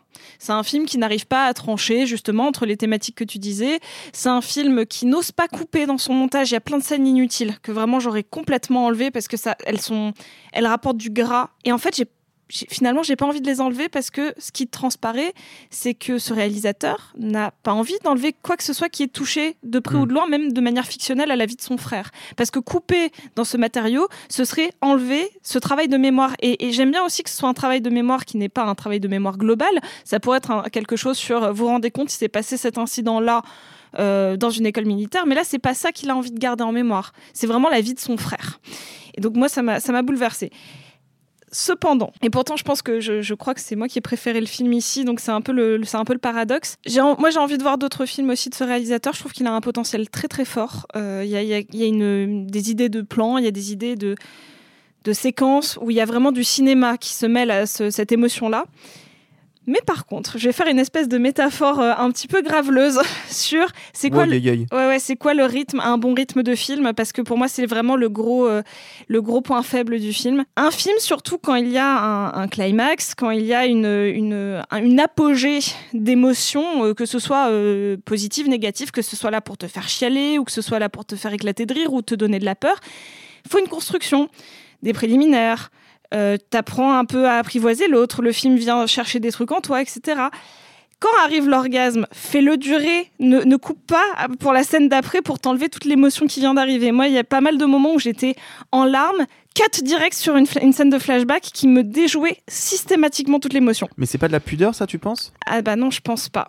Je, je pense que c'est un vrai souci de rythme parce que euh, peut-être que c'est de la c'est c'est de la pure post prod et que c'est euh, non, je ne veux pas couper, je ne veux pas enlever ce passage là. Bah donc du coup il faut raccourcir le reste. C'est peut-être un manque de volonté, mais par contre il n'a pas le vocabulaire du montage comme il se doit pour que le film soit agréable à regarder parce que je trouve qu'il euh, il peine un petit peu à faire monter l'émotion comme il faut. Donc désolé de la de de la métaphore un peu un peu sexuelle, mais moi, le film m'a- déjoué émotionnellement pas mal de fois et je trouve que c'est un petit peu le, le point noir de ce film que je conseille à tout le monde. Cependant, je trouve que c'est un film important et je me suis fait la réflexion aujourd'hui, je l'ai vu hier, que c'est un film qui allait me rester en mémoire, étrangement, alors que j'aurais pu l'oublier assez facilement, mais ça fait longtemps que j'avais pas ressenti une émotion aussi pure et où j'ai envie de tout pardonner au film. Même ça, j'ai envie de lui dire, film, je suis contente que tu existes parce que ton devoir de mémoire est grand. Alexis, ton, ton, sentiment, c'est un deuxième long métrage, hein, puisque euh, Rachid Ami avait euh, réalisé La Mélodie, euh, sortie en, en 2017.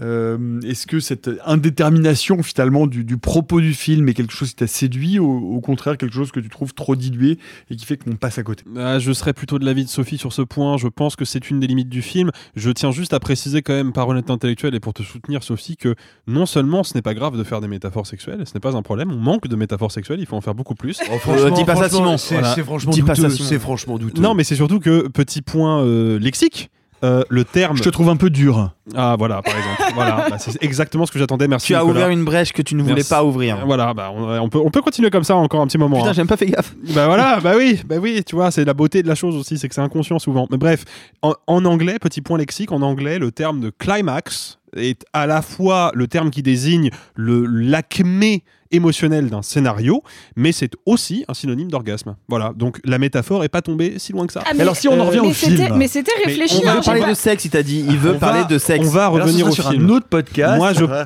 réalisé sans dildo, qui sera un autre projet. Moi, je pense que euh, Réalisé sans bondage. Euh, Oui, oh, bien elle joué. est bien celle-là. Euh, je pense, tous. je pense que euh, le film a et, en même temps, j'ai pas envie d'appeler ça un problème parce que je sais pourquoi le film est foutu comme ça. C'est un film qui est clairement pour Rachid Ami le moyen d'immortaliser des souvenirs qui, forcément, avec euh, le temps qui se coule, va vont finir pardon, par se diluer, par devenir de plus en plus imprécis, de plus en plus lointain. Et je pense qu'il fait ce film en grande partie pour immortaliser des souvenirs qui sont importants pour lui. Et je trouve ça touchant. Je trouve ça touchant d'utiliser le cinéma comme un moyen d'immortaliser un souvenir, d'immortaliser un bout de passé. Néanmoins, moi je pense que le film aurait vraiment gagné beaucoup à ne contenir presque aucun flashback. Ah, que moi j'aurais aimé, j'aurais beaucoup aimé que le film justement parce que le frère est mort dans des circonstances tragiques, parce que d'un seul coup il y a une, une rupture sentimentale terrible qui est que ce frère que j'ai aimé, mais avec qui j'ai eu une relation conflictuelle à plein d'endroits, a disparu et que les conflits qu'on a eus, lui et moi, eh ben, il y en a qui ont pu être résolus, il y en a qui ne pourront jamais l'être. J'aurais aimé que le film, justement, cultive cette absence et ce regret en absentant, justement, la figure du frère. tu- Or, les flashbacks servent à, Bah alors, quelque part, lui redonner la vie. Pas mais tu- mais- mais- mais ça veut- ça dire que tu critiques ce que tu aimerais que le film soit, or c'est pas son projet. Oui. Non, mais je suis Et d'accord. puis surtout, mais- tu, te- tu te prives de Shane Boumedine et on peut pas se priver de Shane Boumedine. Non, mais C'est pas je, possible. mais je suis bien d'accord. C'est pas possible de euh, se priver de acteur. J'adore to My Love en grande partie à cause de lui. Parce, que qu'il c'est est- extraordinaire. parce qu'il a un truc avec la caméra qui est quand même délirant. Ah mais bien sûr, mais, totalement. Sauf que je trouve que pour moi, il y a le, frère est paradoxalement, je trouve, trop présent pour que le sentiment de la perte me touche autant qu'il devrait. Parce que justement, je sais que lorsque je vois Karim Leclou qui est à côté du cadavre de son frère, et c'est des images qui sont extrêmement dures, qui moi m'ont rappelé la fois où je suis rentré dans la chambre funéraire pour voir ma grand-mère. Quoi, tu vois, c'est des moments où d'un seul coup la mort te frappe dans, toute son, dans tout son caractère organique, dans toute sa réalité factuelle, et j'aurais aimé que ces moments-là ne soient pas systématiquement compensés par des flashbacks où le frère est bien vivant. Je trouve que pour moi, justement, il va pas dans le sens de son projet à ce moment-là parce que ça me coupe un petit peu du sentiment de perte qui travaille son personnage. Pour aller très vite, parce que je vais essayer de ne pas vous paraphraser, je suis d'accord avec ce que vous avez dit sur les, limites du film en termes de pur langage de cinéma. Euh, la mise en scène est trop souvent illustrative, le montage est pas assez tenu ou pas assez resserré, en tout cas pas assez équilibré euh, euh, par rapport à l'économie interne des scènes. Ok. Par contre, en termes d'écriture, d'intention et de dramaturgie, je trouve le film extrêmement intéressant. Et vous voyez, c'est marrant, aucun d'entre nous n'a détesté le film. Tous, on le recommande pour diverses raisons. Et vous voyez, autour de cette table, pourtant, on a l'impression qu'on a du mal à partager notre enthousiasme. Je crois que je sais pourquoi. Je, je vais euh, faire une théorie qui est faire à la fois un pas de côté sur ce qu'est le film, mais en même temps, me semble-t-il, ouvrir un de ses vrais sujets.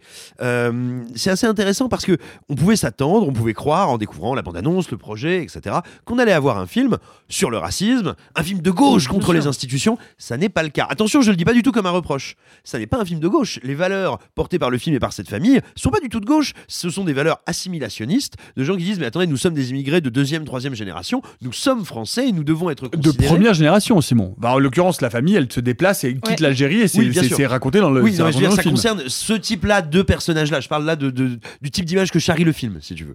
Et attention, euh, ces gens-là ne sont pas en train de dire regardez comme la France nous maltraite parce que nous sommes arabes ou quoi que ce soit. Elle dit nous sommes français et nous sommes de la France. Non, et même le réalisateur le dit, elle répète en interview.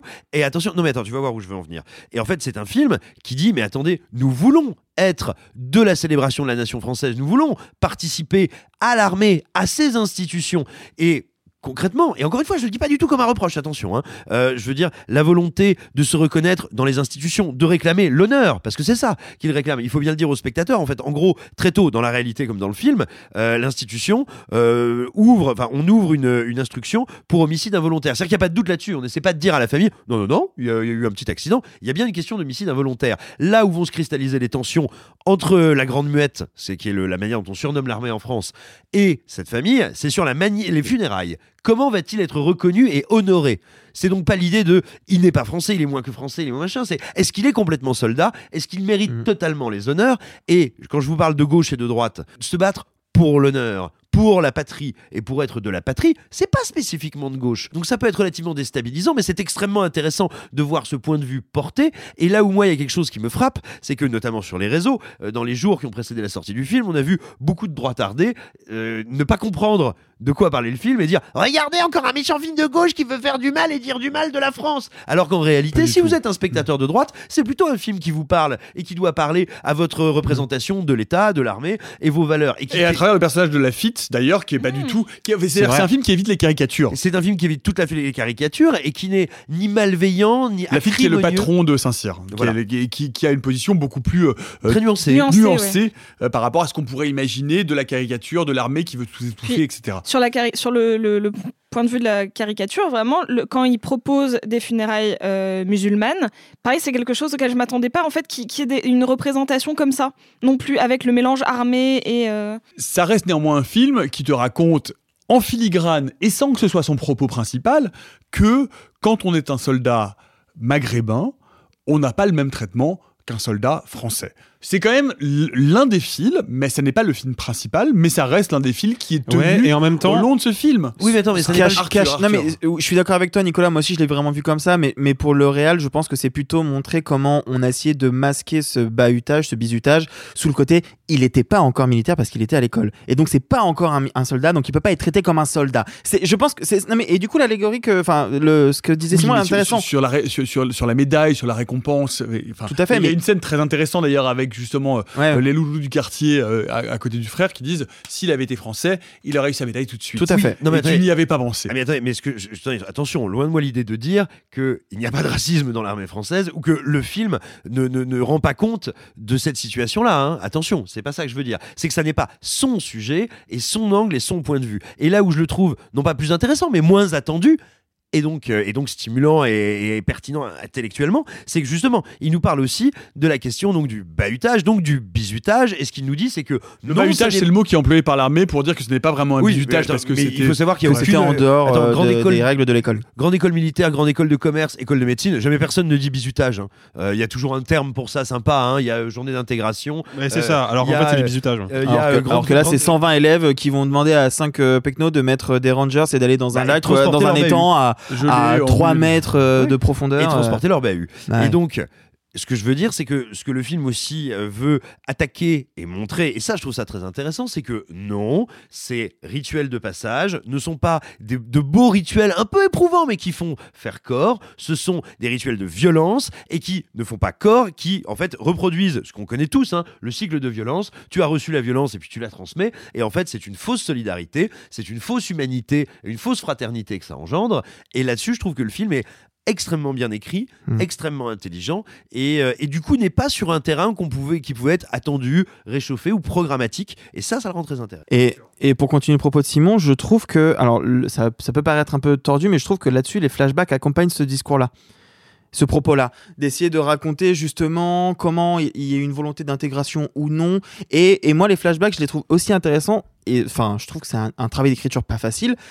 Euh, de la part du réalisateur et donc du personnage joué par Karim Leclou de se présenter comme quelqu'un qui a des torts, qui, euh, qui est aussi défaillant, qui est loin d'être parfait, qui est un petit malfrat, qui va se mettre à dos sa famille à, plein, à bien des moments et qui va essayer de se rattraper et en même temps ne pas vraiment y arriver face à un frère qui a déjà pris ses distances et de raconter tout ça par des flashbacks justement pour moi ça accompagne tout le propos que vient de dire euh, Simon de justement comment on s'intègre comment on fait pour se mélanger. Moi je trouve moi je trouve qu'au contraire Désolé, hein, je reviens sur euh, une des premières réflexions d'Alexis il, y a- il y a un quart d'heure, mais, euh, mais moi au contraire, je trouve que c'est une des plus grandes forces Bah, du film, euh, les flashbacks. Ok, je peux, je peux comprendre pourquoi. Moi, en vrai, le souci que j'ai avec les flashbacks, c'est que je, ces flashbacks sont là parce que ils, ils sont la, la matérialisation du travail d'introspection que fait le cinéaste vis-à-vis de cette tragédie. Moi, je trouve, c'est avec mon point de vue, hein, mais je trouve que ces flashbacks-là ne dépassent jamais le travail d'introspection. Et du coup, moi, en tant que spectateur, je me dis, quelque part, ces flashbacks n'existent que parce que le cinéaste avait besoin de les filmer pour lui-même. Mais moi, c'est mon, point de vue euh, face au film. Je comprends, mais il y a- y, a un truc dont on a parlé euh, et qui mérite d'être mentionné, je trouve,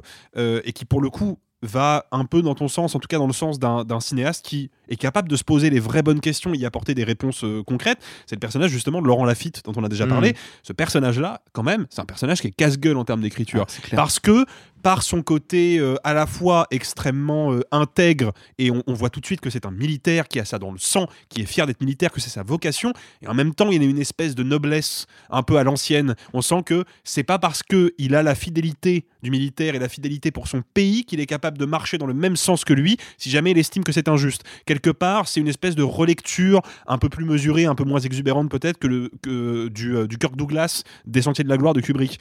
C'est un personnage qui en somme est purement cinématographique en fait. Ce personnage-là, on sent bien que il a peut-être un semblant d'existence concrète, mais on sent que c'est avant tout une, un personnage symbolique. Et c'est casse-gueule de manipuler au sein d'un scénario naturaliste un personnage symbolique. Et le film y arrive très bien. Et Lafitte joue euh, vraiment exceptionnellement bien. Et ça, pour moi, c'est totalement à mettre au crédit de Rachid Ami, qui a eu une vraie intuition et qui a su la concrétiser en fait. Et on va euh, initier, à propos de ce film, euh, une nouvelle séquence, un petit module particulier. C'est que quelqu'un autour de cette table a eu envie de revenir sur une scène, de vous décortiquer, de vous expliquer une scène du film en particulier. Et c'est avec Sophie. Coupé C'était comment, Walter? Elle était très bien, impeccable. Qu'est-ce qu'on fait maintenant? On recommence. Sophie, raconte-nous de quelle scène tu veux nous parler, pourquoi cette scène te paraît faire sens cinématographiquement? À l'intérieur de ce film et pourquoi elle apporte finalement un petit quelque chose, une un petit supplément d'âme en plus euh, pour la France. Il se trouve que c'est une scène, donc j'en ai parlé un peu, je, je suis euh, subjuguée par le jeu des enfants. Mais alors là, on les voit pas directement, puisqu'ils sont, euh, pour resituer la scène, donc c'est dans un des flashbacks, on les voit petits, quand ils sont encore en Algérie. Euh, Il y a eu des soucis avec le père, il se retrouve un peu avec la mère et il joue avec un pistolet en plastique, ou en tout cas avec euh, une, une, une arme. Et là, on ne choisit pas de les montrer frontalement, on décide de filmer leur ombre euh, projetée sur un mur. Et on voit les deux gamins qui, entre guillemets, jouent à la guerre, jouent à se tuer.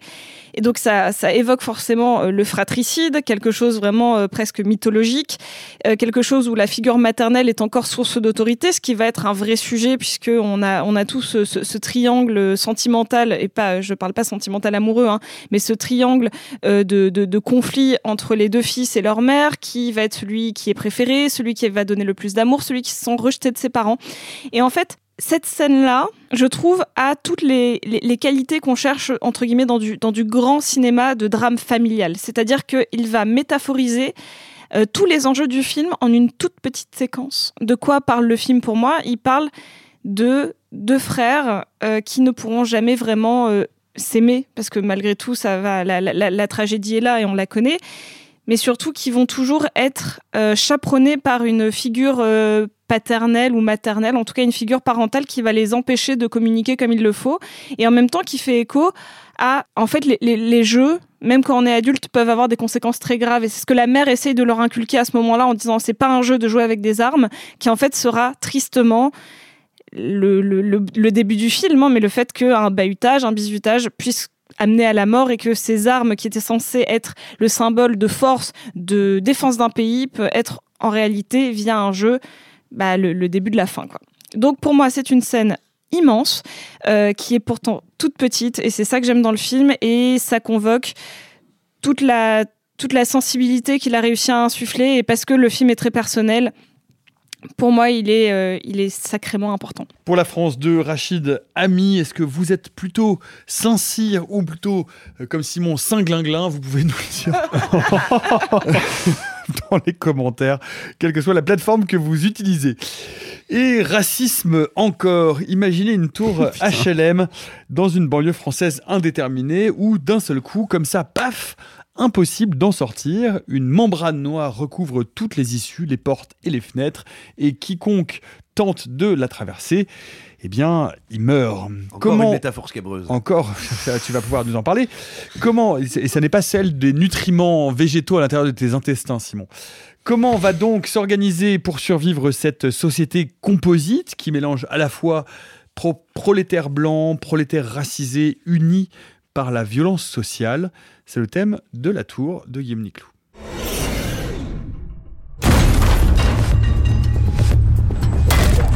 Complote depuis des semaines. Combien? Sept mois. On parle d'une trentaine de morts depuis le début.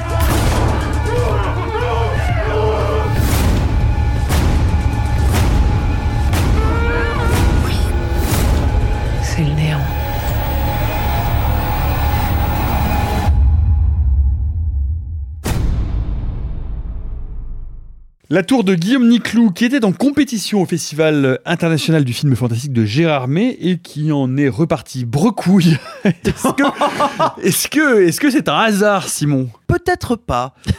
avant, euh, avant de passer à une petite euh, séance d'écarissage rigolo, euh, je voudrais juste poser comme préalable que moi, il y a, y y deux raisons pour lesquelles j'ai une grande sympathie pour le cinéma de Guillaume Niclou et une relative sympathie pour le film. Euh, Niclou, c'est quelqu'un qui est allé dans quantité de genres. C'est lui euh, qui a réalisé euh, notamment euh, Valley of Love, qui a réalisé quelques films plus ou moins expérimentaux et starbés avec Michel Houellebecq. L'enlèvement de Michel Houellebecq. Voilà. C'est quand même un grand, un grand, un grand moment de n'importe quoi et, Et- expérimental. Et jusqu'aux confins du monde, les confins du monde, euh, avec le regretté Gaspard Ulliel, qui est un immense film halluciné sur le conflit d'Indochine, qui est vraiment qui est un chef-d'œuvre. Bref, c'est un grand réalisateur français, Guillaume Niclou, et surtout, c'est quelqu'un qui investit plein de genres, mais aussi de formes, d'écoles de mise en scène différentes pour les revisiter, se les approprier. Donc voilà, moi j'étais très curieux de voir ce qu'il allait faire avec ce, ce point de départ. Euh, il À noter que Guillaume Niclou, c'est aussi celui qui a fait, pardon, excuse-moi, je t'interromps, mais parce que personne ne le sait, euh, ce documentaire Netflix que vous avez tous vu sur Marco Mouli, euh, Roi de l'arnaque, c'est Guillaume Niclou. Voilà, pardon, excusez-moi. Mais non C'est mon petit. Mais oui. Ah ouais. Non, mais voilà, c'est quelqu'un qui a une curiosité Voilà. et une versatilité en tant que metteur en scène que je trouve rare et précieuse. Donc j'étais super curieux de, de découvrir euh, ce film-là et, et en même temps curieux tranquille parce que quand tu tentes autant de trucs, tu peux te planter, mais je trouve ça beau de se planter en prenant autant de risques. Ensuite, ensuite, il faut savoir que la production du film a été extrêmement compliquée. Moi, j'ai pas tous les détails, mais voilà, ce qu'on sait aujourd'hui, c'est qu'il ne devait pas avoir la forme sous laquelle on le découvre aujourd'hui. Ce devait être une série. Cette série s'est transformée en film. Bon, voilà, je voulais poser ces préalables-là avant de dire bah, comment vous expliquer l'expérience de la Est-ce que ça vous est déjà arrivé Bon, peut-être parce que vous aviez un peu trop bu de café et fumé de cigarettes ou euh, ingéré trop d'alcool, d'essayer d'éternuer et de péter en même temps? Eh bien, en général, vous n'arrivez ni à l'un ni à l'autre. Le résultat est beaucoup plus salissant, rigolo, mais regrettable. Eh bien, dites-vous que c'est un petit peu ce qui arrive au film, mais ce qui arriverait au film, vous voyez devant, euh, je veux dire devant la tapisserie de Bayeux, quoi. C'est-à-dire que vraiment, Wow. c'est- triste. Hein. euh, euh, c'est Jérôme Sproch, quoi. Donc en gros, dites-vous que, que, que absolument tout s'écroule dans le film. De l'interprétation, et je suis d'autant plus désolé que j'ai- croisé une des interprètes du film au Festival de Gérardmer et que c'était vraiment quelqu'un qui avait l'air absolument adorable. Désolé. Euh, mais donc voilà, le- l'interprétation c'est terrible. Tout est affreux, c'est écrit n'importe comment. Et, ce qui est le plus désolant dans le film, c'est qu'on on sent, je crois, j'ai l'impression, que Nick Lou voulait faire un vrai truc nihiliste. Tu vas dire, je vais tout péter, je vais montrer l'horreur qu'il y a dans les rapports de classe et, euh, les rapports sociaux et ethniques qui euh, plombent la société française. Je vais essayer de les porter à un niveau d'incandescence pour les montrer dans toute leur horreur. Le souci, c'est que, comme je pense, la production a été précipitée, qu'il ne sait pas exactement comment les filmer et que c'est un bordel sans nom, bah imaginez, euh, imaginez quelqu'un qui vous dirait écoutez, je crois que je vais faire un, un- grand plaidoyer anticlassiste et antiraciste. Et je- par contre, je sais pas ce qui s'est passé, j'ai écrit Mein Kampf. Ouais, alors. non, mais ce que je veux dire, non, ce que je veux dire, c'est que c'est, c'est vraiment un, un- un tir à côté, un coup dans l'eau. Enfin, je veux dire, t'as des images dans le film qui voudraient interroger certaines représentations ou clichés euh, de classe ou de race qu'on peut avoir dans ce pays et qui en fait les valident complètement. C'est-à-dire que le film se plante en tout, mais à un point où il y a moi j'ai des moments de fou rire nerveux, quoi. C'est-à-dire que je, je c'est dément, c'est absolument dément. C'est, euh, je veux dire, c'est, c'est, c'est la navette, c'est la navette Challenger qui explose au décollage, quoi. Sophie, euh, je crois que tout le monde est relativement d'accord sur cette question. Là, on, on peut essayer de... Parce qu'on va, on va tous se dire qu'effectivement La Tour est un film globalement raté. Le problème, c'est que je, je ne sais pas, alors je ne connais pas euh, suffisamment euh, Guillaume Niclou, mais connaissant en tout cas sa cinématographie, on- il, est, il est peu probable qu'on soit face à un brûlot raciste. Ah mais évidemment, c'est ce que j'essayais de dire. Malheureusement, le film finit par ressortir comme étant classiste, raciste, raté, mais vraiment idéologiquement catastrophique. Et, avec la question, toujours quand on est face à ce genre de fuck-up gigantesque et d'échec vraiment sidéral qui vous explose dans les yeux, comment est-ce qu'un réalisateur peut laisser passer ça? Sophie? Je pense, en fait, je suis d'accord avec Simon sur l'intention n'était pas celle-là. Et des fois, les tournages se passent mal, des fois, les productions se passent mal, parfois avec les comédiens, ça se passe mal. Là, j'ose espérer que pour ce résultat, c'est tout ça qui s'est passé en même temps. Je pense que le postulat de base était sympa. Moi, le, le- le tout début, j'ai presque eu un peu d'espoir parce que tu te réveilles et c'est noir dehors, mais c'est noir, euh, genre, c'est un, un espace qui n'existe plus. Enfin, c'est-à-dire que c'est- ouais. Euh, le Dark néant. C'est le néant. C'est le néant. C'est le néant dehors, mais surtout le. On voit plus les tours, on voit plus son voisin d'en face. Je trouve que c'est une idée fascinante parce que moi j'ai pas pu m'empêcher pendant tout le truc de me dire mais du coup on est où? Et ça c'est une, super idée à la euh, quatrième dimension, à, plein de, science-fiction euh, un peu horrifique. Sauf que du coup on a voulu le ramener à ce qu'il y a de plus fondamentalement euh, cinéma français, d'auteur qui se veut sociétal. Et donc, en fait, là, le mélange ne prend pas. C'est juste ça. C'est qu'il a eu deux intentions qui n'étaient pas déconnantes en soi. parce qu'on a l'habitude dans des films post-apo où d'un coup, il va y avoir des castes. Pas des classes, hein, des castes qui vont se former et qui vont au final s'entretuer. Là, on est même en train de, le voir un petit peu pour ceux qui continuent à suivre The Last of Us. Dans le monde post-apo, des fois, on dit bah non, on n'est pas peur entre guillemets des contaminés, des contaminés et peur des autres, des, des autres êtres humains parce qu'en fait, finalement, la course à la survie rend fou. C'est un sujet intéressant. C'est vu mille fois, mais pourquoi pas? Et là, le mélange de tout ça. Mais en fait, non. Je, je saurais même pas expliquer comment il a réussi à, avec des intentions que j'imagine euh, bonnes ou convenables, devenir aussi raciste et cliché, parce qu'en fait, plutôt que de devenir euh, nihiliste, il est devenu cliché d'extrême droite. C'est- mais c'est quand même une vraie question. Comment est-ce qu'on laisse Parce que encore une fois, peut-être que Guillaume Niclou est zémouriste, j'en sais rien, et peut-être que c'est tout à fait intentionnel. C'est pas l'impression qu'il donne. Donc, ou en tout cas, c'est pas l'impression que son cinéma donne. Comment est-ce qu'on peut laisser à ce point-là son film s'échapper euh, et au point d'aller à certainement vraisemblablement parce qu'on on a quand même le sentiment, comme l'expliquaient Simon et Sophie, que l'intention du film est exactement inverse. C'est-à-dire que c'est une intention sociologique, c'est une intention qui est censée faire éclater les rapports de classe, faire éclater le racisme inhérent à la société, etc. Sauf que le film finit par adopter ces points de vue. Comment est-ce que c'est possible? Moi, c'est vraiment quelque chose qui m'interroge profondément. Arthur, une réponse. Moi, je pense que c'est justement parce qu'il essayait de raconter, par ce que vient de raconter Sophie, cette espèce de caste qui se réunit. Et donc là, on est dans une tour HLN, donc ça va être les blancs versus les arabes versus les noirs. Et vu qu'il y a beaucoup de sauts dans le temps, temps, eh ben forcément on voit comment tout ça évolue. Je pense qu'il a voulu montrer le pire de l'humanité chez tout et chacun. Mais je pense qu'il pensait plus ça en termes de classe sociale entre les plus pauvres et les moins pauvres. Et je pense que c'est là-dessus qu'il s'est planté. Parce qu'en fait, il, il, a, il a, je pense que c'est un problème d'écriture. Vous avez parlé de problèmes de production et ça, je l'entends. Mais pour moi, les problèmes potentiels de production, de réalisation et autres n'ont aucun impact sur l'écriture. Enfin, Ah bah, si, quand tu dois transformer une saison en un film, euh, t'es obligé de tronçonner ton écriture. Oui, d'accord, mais là le problème c'est que de manière. Ça se voit bien dans les générale- personnages, hein, par ailleurs. On Et dans voit les bien que les personnages défilent les uns après les autres, on s'attache à aucun personnage, il y a aucun. des personnages nouveaux qui arrivent. D'accord, mais le problème c'est que de, tout- de toute façon, la, la finalité de son propos c'est de raconter qu'en gros les noirs ils sont là pour élever des poulets et les tuer, les arabes et man- et pour manger boire de l'alcool, Et ouais, et manger des enfants. Euh, les noirs, les arabes pendant ce temps eux ils jouent à la console, ils boivent de l'alcool, et les blancs pendant ce temps ils sont en train de devenir fachos, et ils détestent tout le monde et euh, il faut qu'ils restent entre eux pour, survivre. ouais. Je pense que malgré tout, tout ce que le tout le scénario a pu être charcuté autant que vous voulez, je pense que l'intention elle était là et je pense que c'est juste maladroit dans sa manière de vouloir faire ressortir une espèce du pire de l'humanité. Mais moi, euh, ça me gêne, mais il y a d'autres choses qui me gênent. Enfin, on en a pas parlé, mais je trouve que, enfin, si Sofiane en a un peu parlé, mais il instaure un truc de genre dément qu'il n'exploite jamais. J'ai envie a- de voir les gens coupés en deux. Mais oui, en fait, il, a- parce il que abandonne en fait. Il l'abandonne. en fait, parce que ce néant, en fait, c'est une espèce de mur invisible où quand on y passe, on, on disparaît. Et du coup, il y a des gens Et qui on est passent coupé, un bras. on est- on est coupé. coupé. Il y a On des gens qui passent un bras, ils ont plus de bras. Il y a des gens qui passent en entier, on les revoit plus. Comme dans Snowpiercer un peu, qui est à mon avis la ref évidente. Hein, euh. Bah ouais. Ah bah, si. Non, mais c'est possible. moi, je vois moi, mais- moi, Je- j'ai- je, je vois ce que tu veux dire. Bah, moi, le problème, c'est que j'ai surtout vu une espèce de métaphore du confinement qui m'a un peu saoulé. Pour moi, c'est vraiment ça. Et du coup, comment le confinement nous a rendu fous? Et en fait, je crois que ça m'a rendu encore plus en colère, tu vois, de ce truc de ah c'est bon, on est en 2023, le confinement c'était il y a trois ans, euh,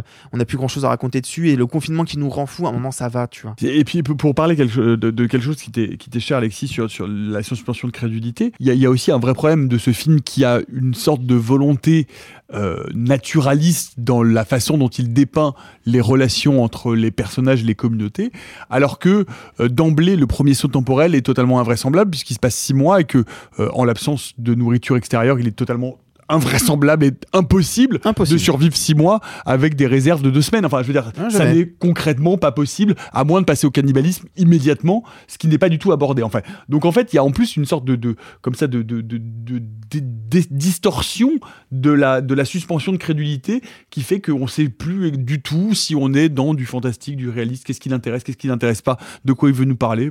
En fait, je pense qu'il y a trois niveaux au problème global de la tour. Le premier, effectivement, c'est un problème de concept. C'est-à-dire que non seulement le concept euh, fantastique du film, il le, il le chatouille un peu de loin avec un, bâton et il va très très vite le laisser de côté, mais en plus de ça, ce concept-là n'a dans la finalité du film pas de sens, puisque au vu de, ce que, de la situation que crée ce concept fantastique, il ne pourrait pas y avoir de saut dans le temps aussi important que ça. Or, des sauts dans le temps, il y en a plusieurs qui sont à chaque fois de plus en plus longs. Ça ne marche pas. Et en fait, ça, c'est le premier problème. Le deuxième problème, c'est un problème qui est, à mon sens, pas tant une question de racisme au sens euh, premier du terme, parce que on voit bien que si le film était raciste, quelque part, il se démerderait pour donner le beau rôle aux blancs.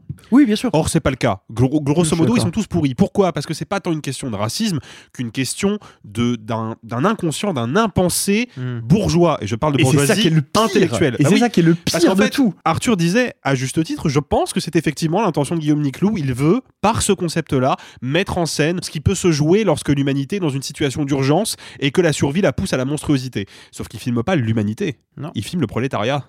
Mm. Et ça, c'est un vrai problème. Parce que si tu veux montrer la monstruosité de l'humanité, encore une fois, Sophie a eu raison de le citer, tu fais de Snowpiercer, où justement la logique cataclysmique du scénario n'oublie pas pour autant que la monstruosité est aussi une affaire de lutte de classe. Or là, il n'y a pas de lutte de classe, Ouais, puisqu'il n'y a qu'une seule classe de représenter, à savoir le prolétariat. C'est pour ça que c'est pire parce qu'ils ne pensent pas prolétariat, c'est le pire des pauvres. Eh. Exactement. Ouais, parce qu'ils ne les pensent pas Et c'est ça qui est dégueulasse. Mais je pense, totalement mais je dans pense ce que film. c'est, je pense que c'est en quelque sorte un inconscient, parce que là, il faut pas oublier quand même que la bourgeoisie intellectuelle souvent manifeste son aspect le plus rance, son idéologie la plus rance, sans en avoir l'air, souvent sans en avoir la conscience. On en reparlera tout à l'heure pour la grande magie de Noémie Lovski dans un, un genre radicalement différent et pour un résultat Wow. radicalement différent. Mais pour moi, c'est ça le vrai problème, c'est que c'est un film qui pue à des kilomètres le, le, le petit mépris et la petite ignorance de la bourgeoisie intellectuelle d'aujourd'hui. Simon. Oui, peut-être pour revenir tout parce que tu nous as posé plusieurs fois la question, mais comment se fait-il, comment expliquer qu'un tel dévissage, a fortiori d'un auteur réalisateur qu'on est nombreux autour de la table à trouver plutôt très intéressant et, qui ne ressemble pas à cette œuvre-là, comment ça peut arriver? Alors, je suis pas en train d'affirmer que c'est ce qui est arrivé sur ce projet, mais euh, il, faut le savoir pour comprendre un peu comment se font et se produisent les films. Il y a un moment, il y a un truc qui s'appelle, hein, légalement, qui engage contractuellement producteurs et réalisateurs, qui s'appelle la garantie de bonne fin.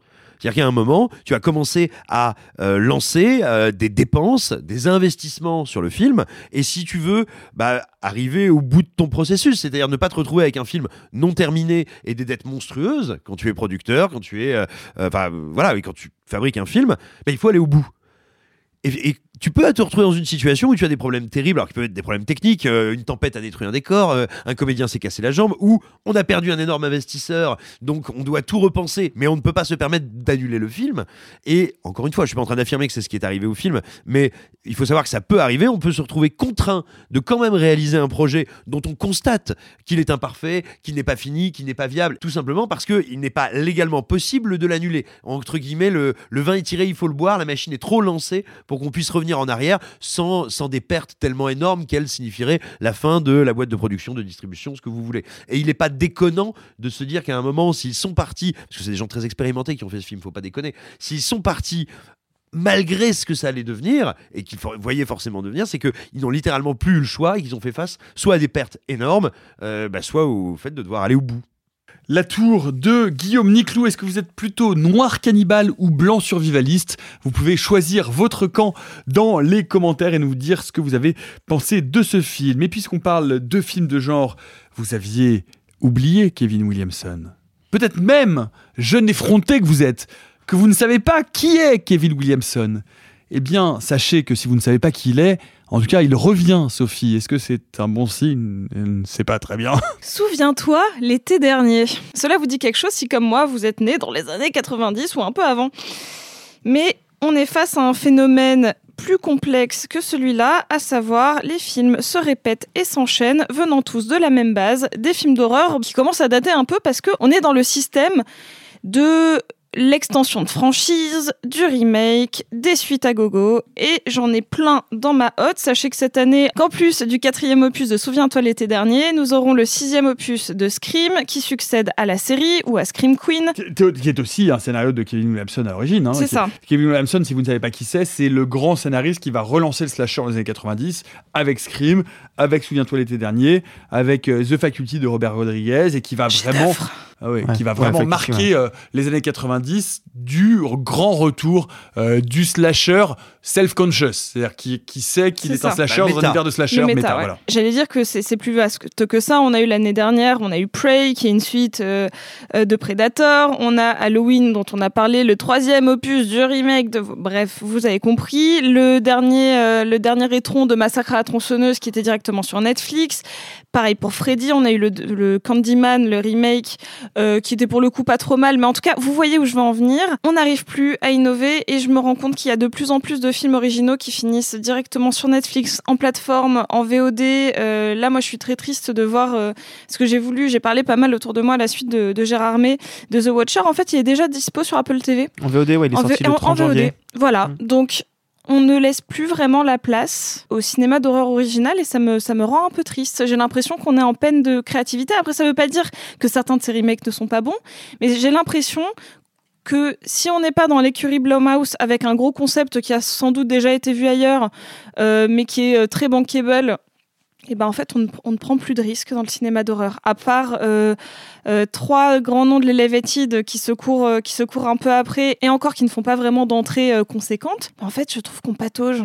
Je trouve vraiment qu'on patauge et ça me rend triste. Mais Simon, il aime bien patauger. Oh bah oui, mais moi, euh, oui, je, je- je suis champion olympique de pataugerie. Hein, Tu euh, mets, de, tu mets, tu mets de, de l'argile, de la gelée de groseille et puis, euh, et puis de, de l'IPA. C'est mon petit déjeuner. voilà. Non, tout simplement pour, pour souligner l'ironie de la situation que, que tu- dont tu parles. Tu vois, tu, tu- tu as souhaité nous, nous parler de ce sujet à l'occasion donc de l'annonce d'un nouveau Souviens-toi l'été dernier. Ce qu'il faut savoir, c'est que le premier Souviens-toi l'été dernier était déjà représentait déjà exactement ce problème-là parce que qu'est-ce que c'est? C'est un script qui est écrit depuis des années par Williamson, qui prend la poussière et quand il y a le succès de Scream, bah forcément, on vient le voir. C'est la New Line, je crois. hein, Ouais, qui- ouais. Qui, vi- qui vient voir euh, Williamson pour lui dire Ok, vas-y, on le fait en six mois Et littéralement, ils ont fait le film en six mois. Et là, qu'est-ce qui s'est passé? Il y a donc. euh, Avec 18 les starlettes de l'époque. euh, Oui, Jennifer Love Je- Jennifer Love euh, Sarah Michel Michel Gellar, Freddie Prinze Prinze Jr., Jr. euh, Ariel Philippe. Qui, n'a- qui- Ariel Philippe. absolument, Philippe, tout à fait. ouais. In memoriam. Et, euh, et ce qui, et ce qui, et ce qui s'est passé là, c'est que le succès de Scream 5 a fait dire au même producteur Waouh, on refait un Souviens-toi l'été dernier Tu peux le refaire, mais moins fort. Waouh, on refait Souviens-toi l'été dernier Alors moi, ce qui me fascine, c'est que, et, et c'est peut-être là que, que mon souci est, à qui on le confie On le confie à Jennifer euh, Caitlin Robinson, dont c'est le troisième film. Elle a fait un petit film pour Netflix qui s'appelle Do Revenge. Je- ça vous dit rien, Do Revenge Attends, Non, ça me dit quelque pas chose. du tout. C'est Moi, pas. je- je- je- euh, Mais j'ai pas trop suivi les prods Netflix Ah officiels. si, c'est le truc avec euh, Maya Hawke. Voilà, le truc avec Maya Hawke, qui est un espèce de teenage girl euh, movie assez insignifiant, mais surtout, elle, elle ne fait pas de genre du tout, du tout. J'ai j'ai l'impression qu'elle n'a pas de patte. Et ça me gêne. Là où euh, Nia D'Acosta, elle avait vraiment quelque chose de l'elevated horror qu'elle avait compris et que j'aimais bien, j'ai l'impression que là, on l'a vraiment filé à n'importe qui, en plus à une nana, mais qui, ce n'est pas du tout le, le cheval de bataille, quoi. Est-ce que vous avez envie de revoir Souviens-toi l'été dernier? Est-ce que vous avez envie de voir Scream 6 Est-ce que vous avez envie de voir Urban Legend 27 Est-ce que vous avez encore envie de voir des slashers? Vous pouvez nous le dire et nous raconter tout ça dans les commentaires. Un mot, euh, Arthur, sur euh, des salles. Cette fois-ci, on va parler de salles et d'un réseau d'exploitation de salles qui est aussi un, network qui s'appelle AMC euh, et qui, un peu à la manière de Pathé, a choisi bien de faire comme au théâtre ou à l'opéra, c'est-à-dire eh bien de sélectionner le prix des salles en fonction de la place du fauteuil. Ouais, IMC, c'est vraiment l'équivalent en France de Pathé Gaumont en termes de nombre de, complexes de, salles aux États-Unis. C'est assez énorme. Et ils ont annoncé effectivement il y a quelques jours que euh, désormais il y aurait trois tarifs différentiels.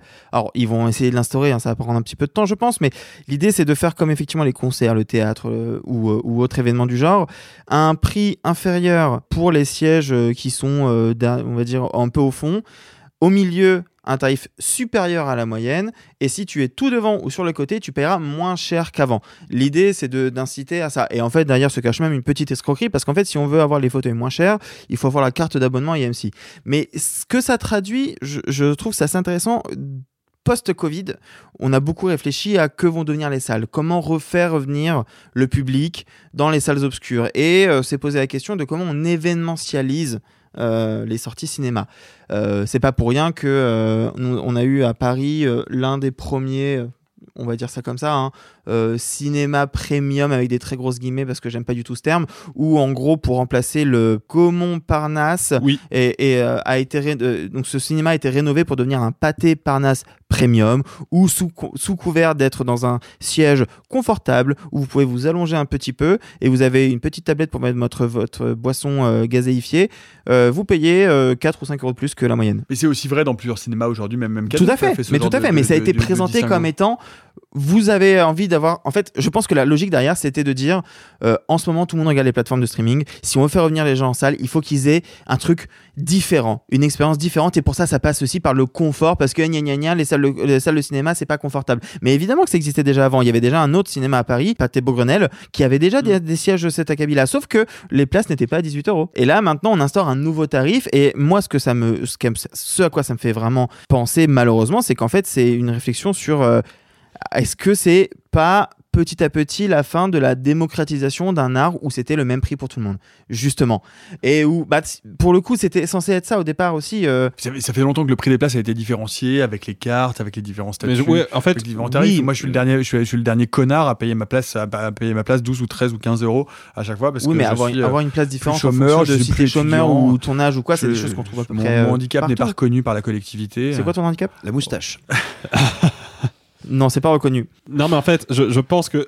je- Merci, Dr. Sios. Euh, je, pense que, je pense que le problème, en fait, il est même pas tant, tant que ça économique, parce qu'effectivement, Nicolas a raison, des disparités dans les tarifs, il y en a, même si, faut quand même reconnaître que. Je pense le réseau de salles, en tout cas je parle pour Paris, hein, qui est le plus implanté et qui a le plus de, de- de- d'influence, c'est UGC. Ouais. Et UGC quand même, quand on a l'habitude d'aller au cinéma en général, on a la carte UGC illimitée, qui marche dans les cinémas UGC, qui marche dans les cinémas MK2 et qui marche même dans les cinémas de quartier, ce qui n'est pas forcément une bonne chose parce que ça veut dire que UGC a un monopole assez insidieux. Il n'empêche que tu payes le même tarif tous les mois et tu peux aller voir 5 films ou 10 ou 20 ou 50 et tu paieras pas plus. Moi, le vrai souci, je pense que c'est un souci qui est d'un ordre industriel, mais j'ai presque envie de dire philosophique sur comment on envisage Bah le oui. cinéma. C'est-à-dire que même sans parler de tarifs, qu'on a l'impression que ça y est, c'est acté dans la tête de Pathé et donc de Jérôme Sédou, c'est acté que le cinéma, la salle de cinéma, n'est plus simplement bah, le moyen de voir des films dans une qualité optimale. Non, la salle de cinéma doit être capitalisée. Bien doit sûr. être euh, considérée comme un produit de consommation et en l'occurrence un produit de consommation relativement luxueux. Ça, ça me pose un vrai problème, un vrai Mais problème d'éthique en fait. Mais ça fait longtemps que c'est le cas euh, dans la diversification des types de projections, c'est le cas dans la- avec, euh, avec la volonté Non, de. c'est de pas projeter- vrai, parce qu'à de projeter des opéras, Oui, de projeter des concerts, de projeter des conférences, d'utiliser la salle de cinéma. Et depuis le Covid, c'est d'autant le plus cas, vrai. Oui, non, mais, mais c'est- ça, c'est- ça l'est de, de manière beaucoup plus, de- beaucoup plus aiguë depuis la désaffection qui est liée à la pandémie et qui fait que tous les exploitants de cinéma, quels qu'ils soient, que ce soit d'ailleurs les grands groupes ou que ce soit les salles indépendantes, cherchent à réattirer et à exploiter leurs salles de manière différente qui leur permettent euh, juste de la rentabiliser parce que les salles ne sont plus assez remplies. Donc, enfin, en fait, il y, a- une volonté de diversifier et de diversification de la stratégie de remplissage des salles euh, qu'on peut questionner. Est-ce que ça passe par des euh, places premium ou est-ce que ça passe par le fait d'accueillir dans des cinémas des retransmissions sportives, hein, ce qui a pu être le cas pendant les différentes Coupes du Monde? C'est une vraie question qui est ouverte et que je soumets à votre sagacité, Sophie. Alors moi, ce qui me, ce qui me pose problème et ce qui me questionne beaucoup, c'est que la, euh, la quel- l'expérience qualitative du cinéma, c'est un truc. Donc là, on parlait des EAMC, mais il y a une autre chaîne aux États-Unis euh, que j'ai eu la chance de tester, qui sont les Alamo Drafthouse, qui est autre chose, mais en fait, ça ne parle pas aux personnes entre guillemets qui ont des moyens, ça va parler aux fanboys. C'est vraiment des cinémas où genre tu vis une expérience différente, euh, mais tout le cinéma est brandé pour genre les vrais, vrais, vrais cinéphiles. C'est-à-dire que le décorum est différent, que les sièges, en effet, tu peux te commander genre euh, des popcorn pendant le truc. T'as as un mec qui passe et qui te dépose tes commandes en, en courant. Genre. euh, C'est l'enfer. Mais en vrai, je l'ai testé. C'est hyper cool. Ah ouais? Mais oui, bien sûr. Ah ouais, tu peux les gifler en plus. Non, non, mais il t- ça vraiment. sort pas du film? Ah non, parce que vraiment, les sièges sont. Bon, on va pas rentrer sur ça, mais je t'expliquerai. mais juste, euh, là, plutôt, la, la place est chère, mais par contre, t'as une expérience dite de cinéphile. Là, j'ai l'impression qu'en disant, en fonction de là où t'es assis dans la salle, on te catégorise. Bah, c'est ça. Ça, je trouve que c'est vraiment faire de la, de la classe, de la classe sociale qui est très gênante. Simon, pour conclure euh, sur ce sujet rapidement. Oui, je pense qu'il faut faire attention à pas forcément euh, uniformiser la situation ou comparer trop, rapi- trop hâtivement la, la situation aux États-Unis et en France. Pourquoi? Aux États-Unis, ça fait maintenant des années, pour pas dire des décennies, qu'il y a une désertification des salles qui est en cours. C'est-à-dire que les chaînes comme AMC sont en train, en fait, tout simplement de prendre acte de ce que devient leur marché. Attention, je dis pas ça comme si je, pensais que c'était une bonne nouvelle. Hein. Je- J'essaie de regarder un peu froidement euh, les faits. Euh, Ils prennent acte que le cinéma est en train de se théâtraliser ou de est amené, selon eux, à fonctionner comme l'opéra, plutôt dans des centres urbains.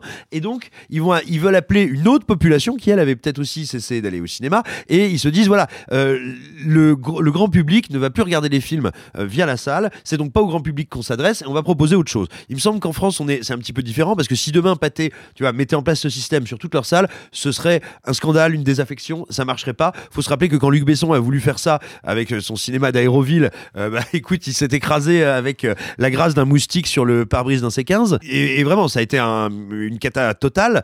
Ce que je veux dire, c'est que il me semble que ce qui se passe en France est de nature différente. C'est dans certains coins, dans certaines grandes villes, on va tiens, on va sur un cinéma, sur deux cinémas, sur quelques salles, proposer un service dit premium, en fait, pour aller chercher un public bourgeois qui peut-être était plutôt rentré chez lui pour avoir son écran géant dans ses petits, dans ses petits sièges, ses petits machins, pour plus trop se mêler à la plèbe et à qui on dit Mais attends, t'inquiète pas, on va te ramener une super expérience et t'auras ta coupette.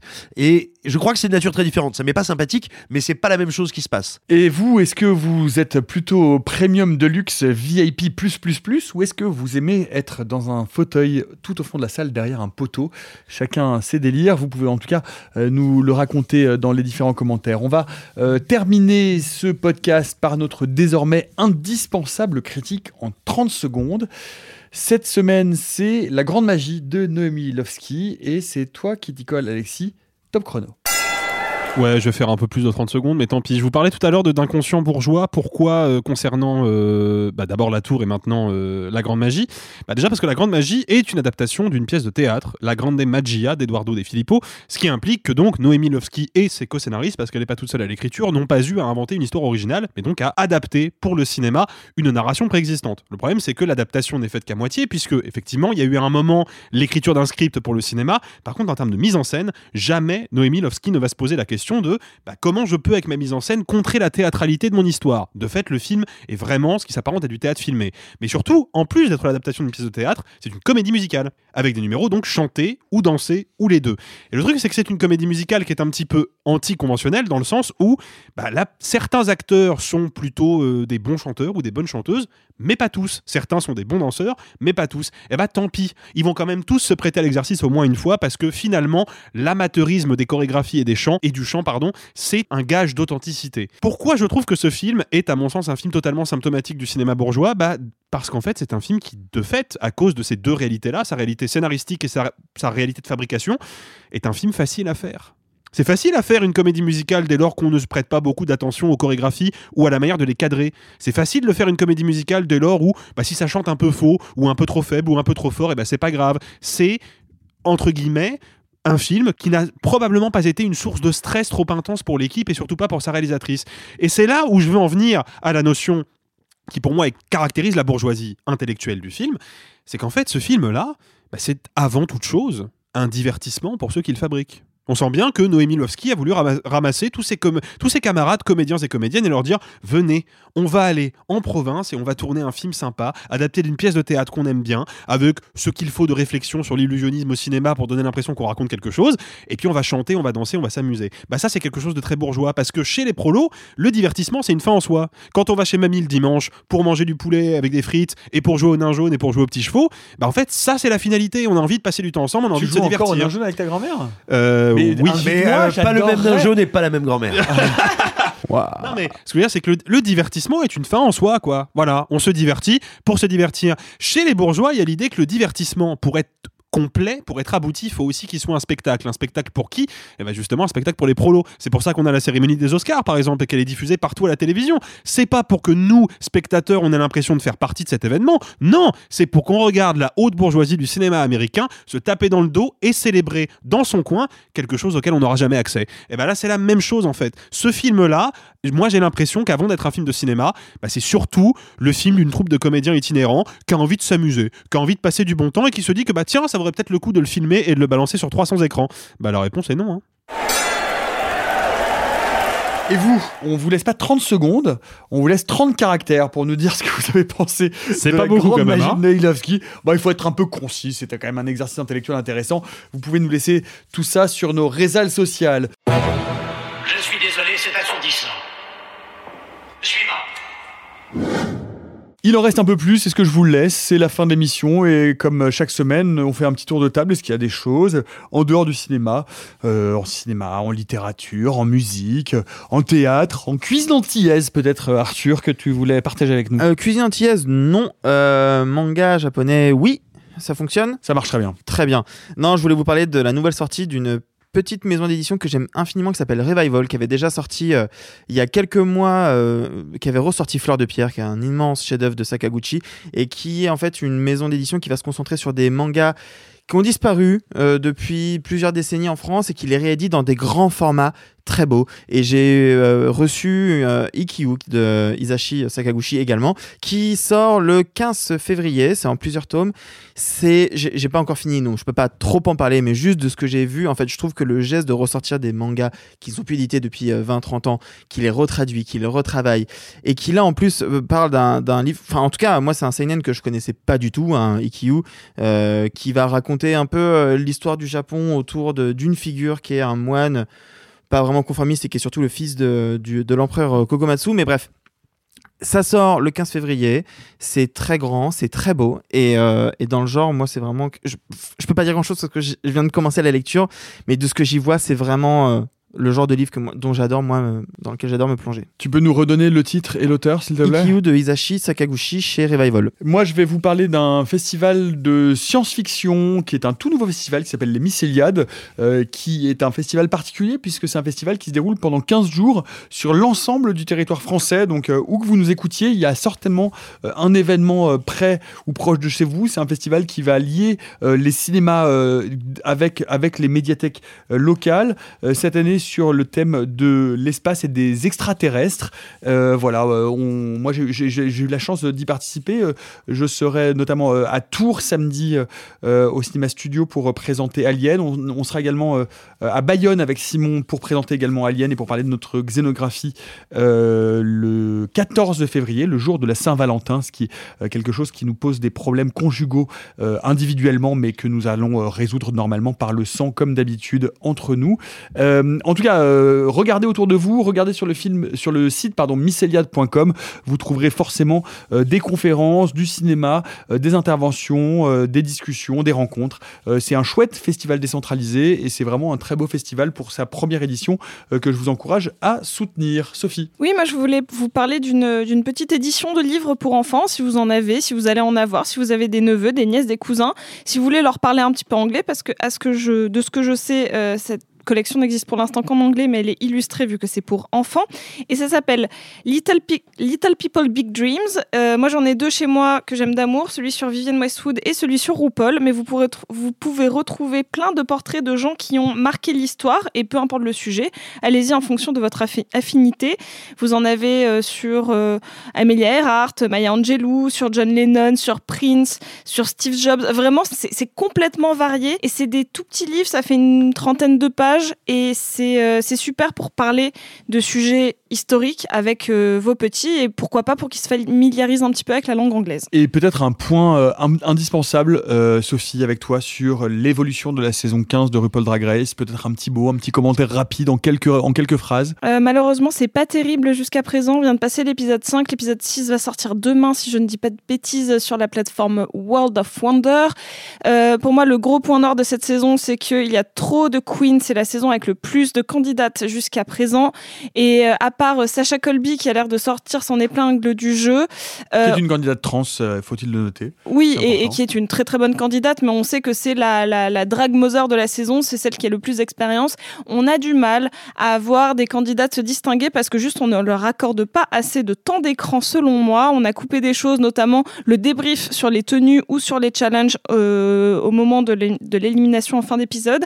Donc pour moi, c'est pour l'instant une des saisons les plus faibles avec la précédente. J'espère qu'ils vont se rattraper. Si jamais vous ne savez pas quoi regarder, que vous êtes en retard, regardez les saisons UK ou Canada versus The World. Ouais, ou sinon euh, la saison 12 ou le All Stars des All Stars qu'on vous recommande. Peut-être un dernier mot, ta favorite? C'est toujours à marche. Marche à marche Voilà, c'est encore une victoire. Aucune chroniqueuse et aucun chroniqueur n'a été blessé pendant ce tournage, à part peut-être, bon, évidemment, leur ego. Mais vous inquiétez pas, ils sont solides de ce côté-là. On espère en tout cas que vous êtes bien. N'oubliez pas de vous abonner sur les plateformes de podcast de préférence. C'est mieux pour vous et c'est mieux pour nous.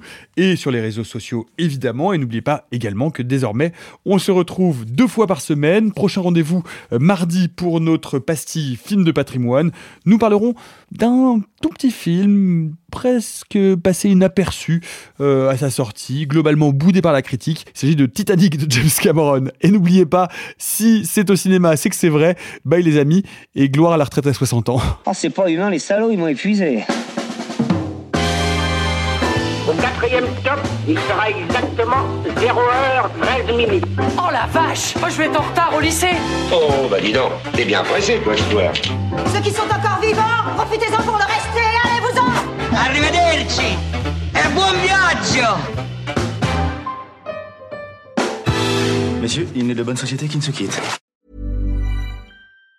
Planning for your next trip? Elevate your travel style with Quince. Quince has all the jet setting essentials you'll want for your next getaway, like European linen, premium luggage options, buttery soft Italian leather bags, and so much more. And it's all priced at 50 to 80% less than similar brands. Plus, Quince only works with factories that use safe and ethical manufacturing practices. Pack your bags with high-quality essentials you'll be wearing for vacations to come with Quince. Go to quince.com/trip for free shipping and 365-day returns.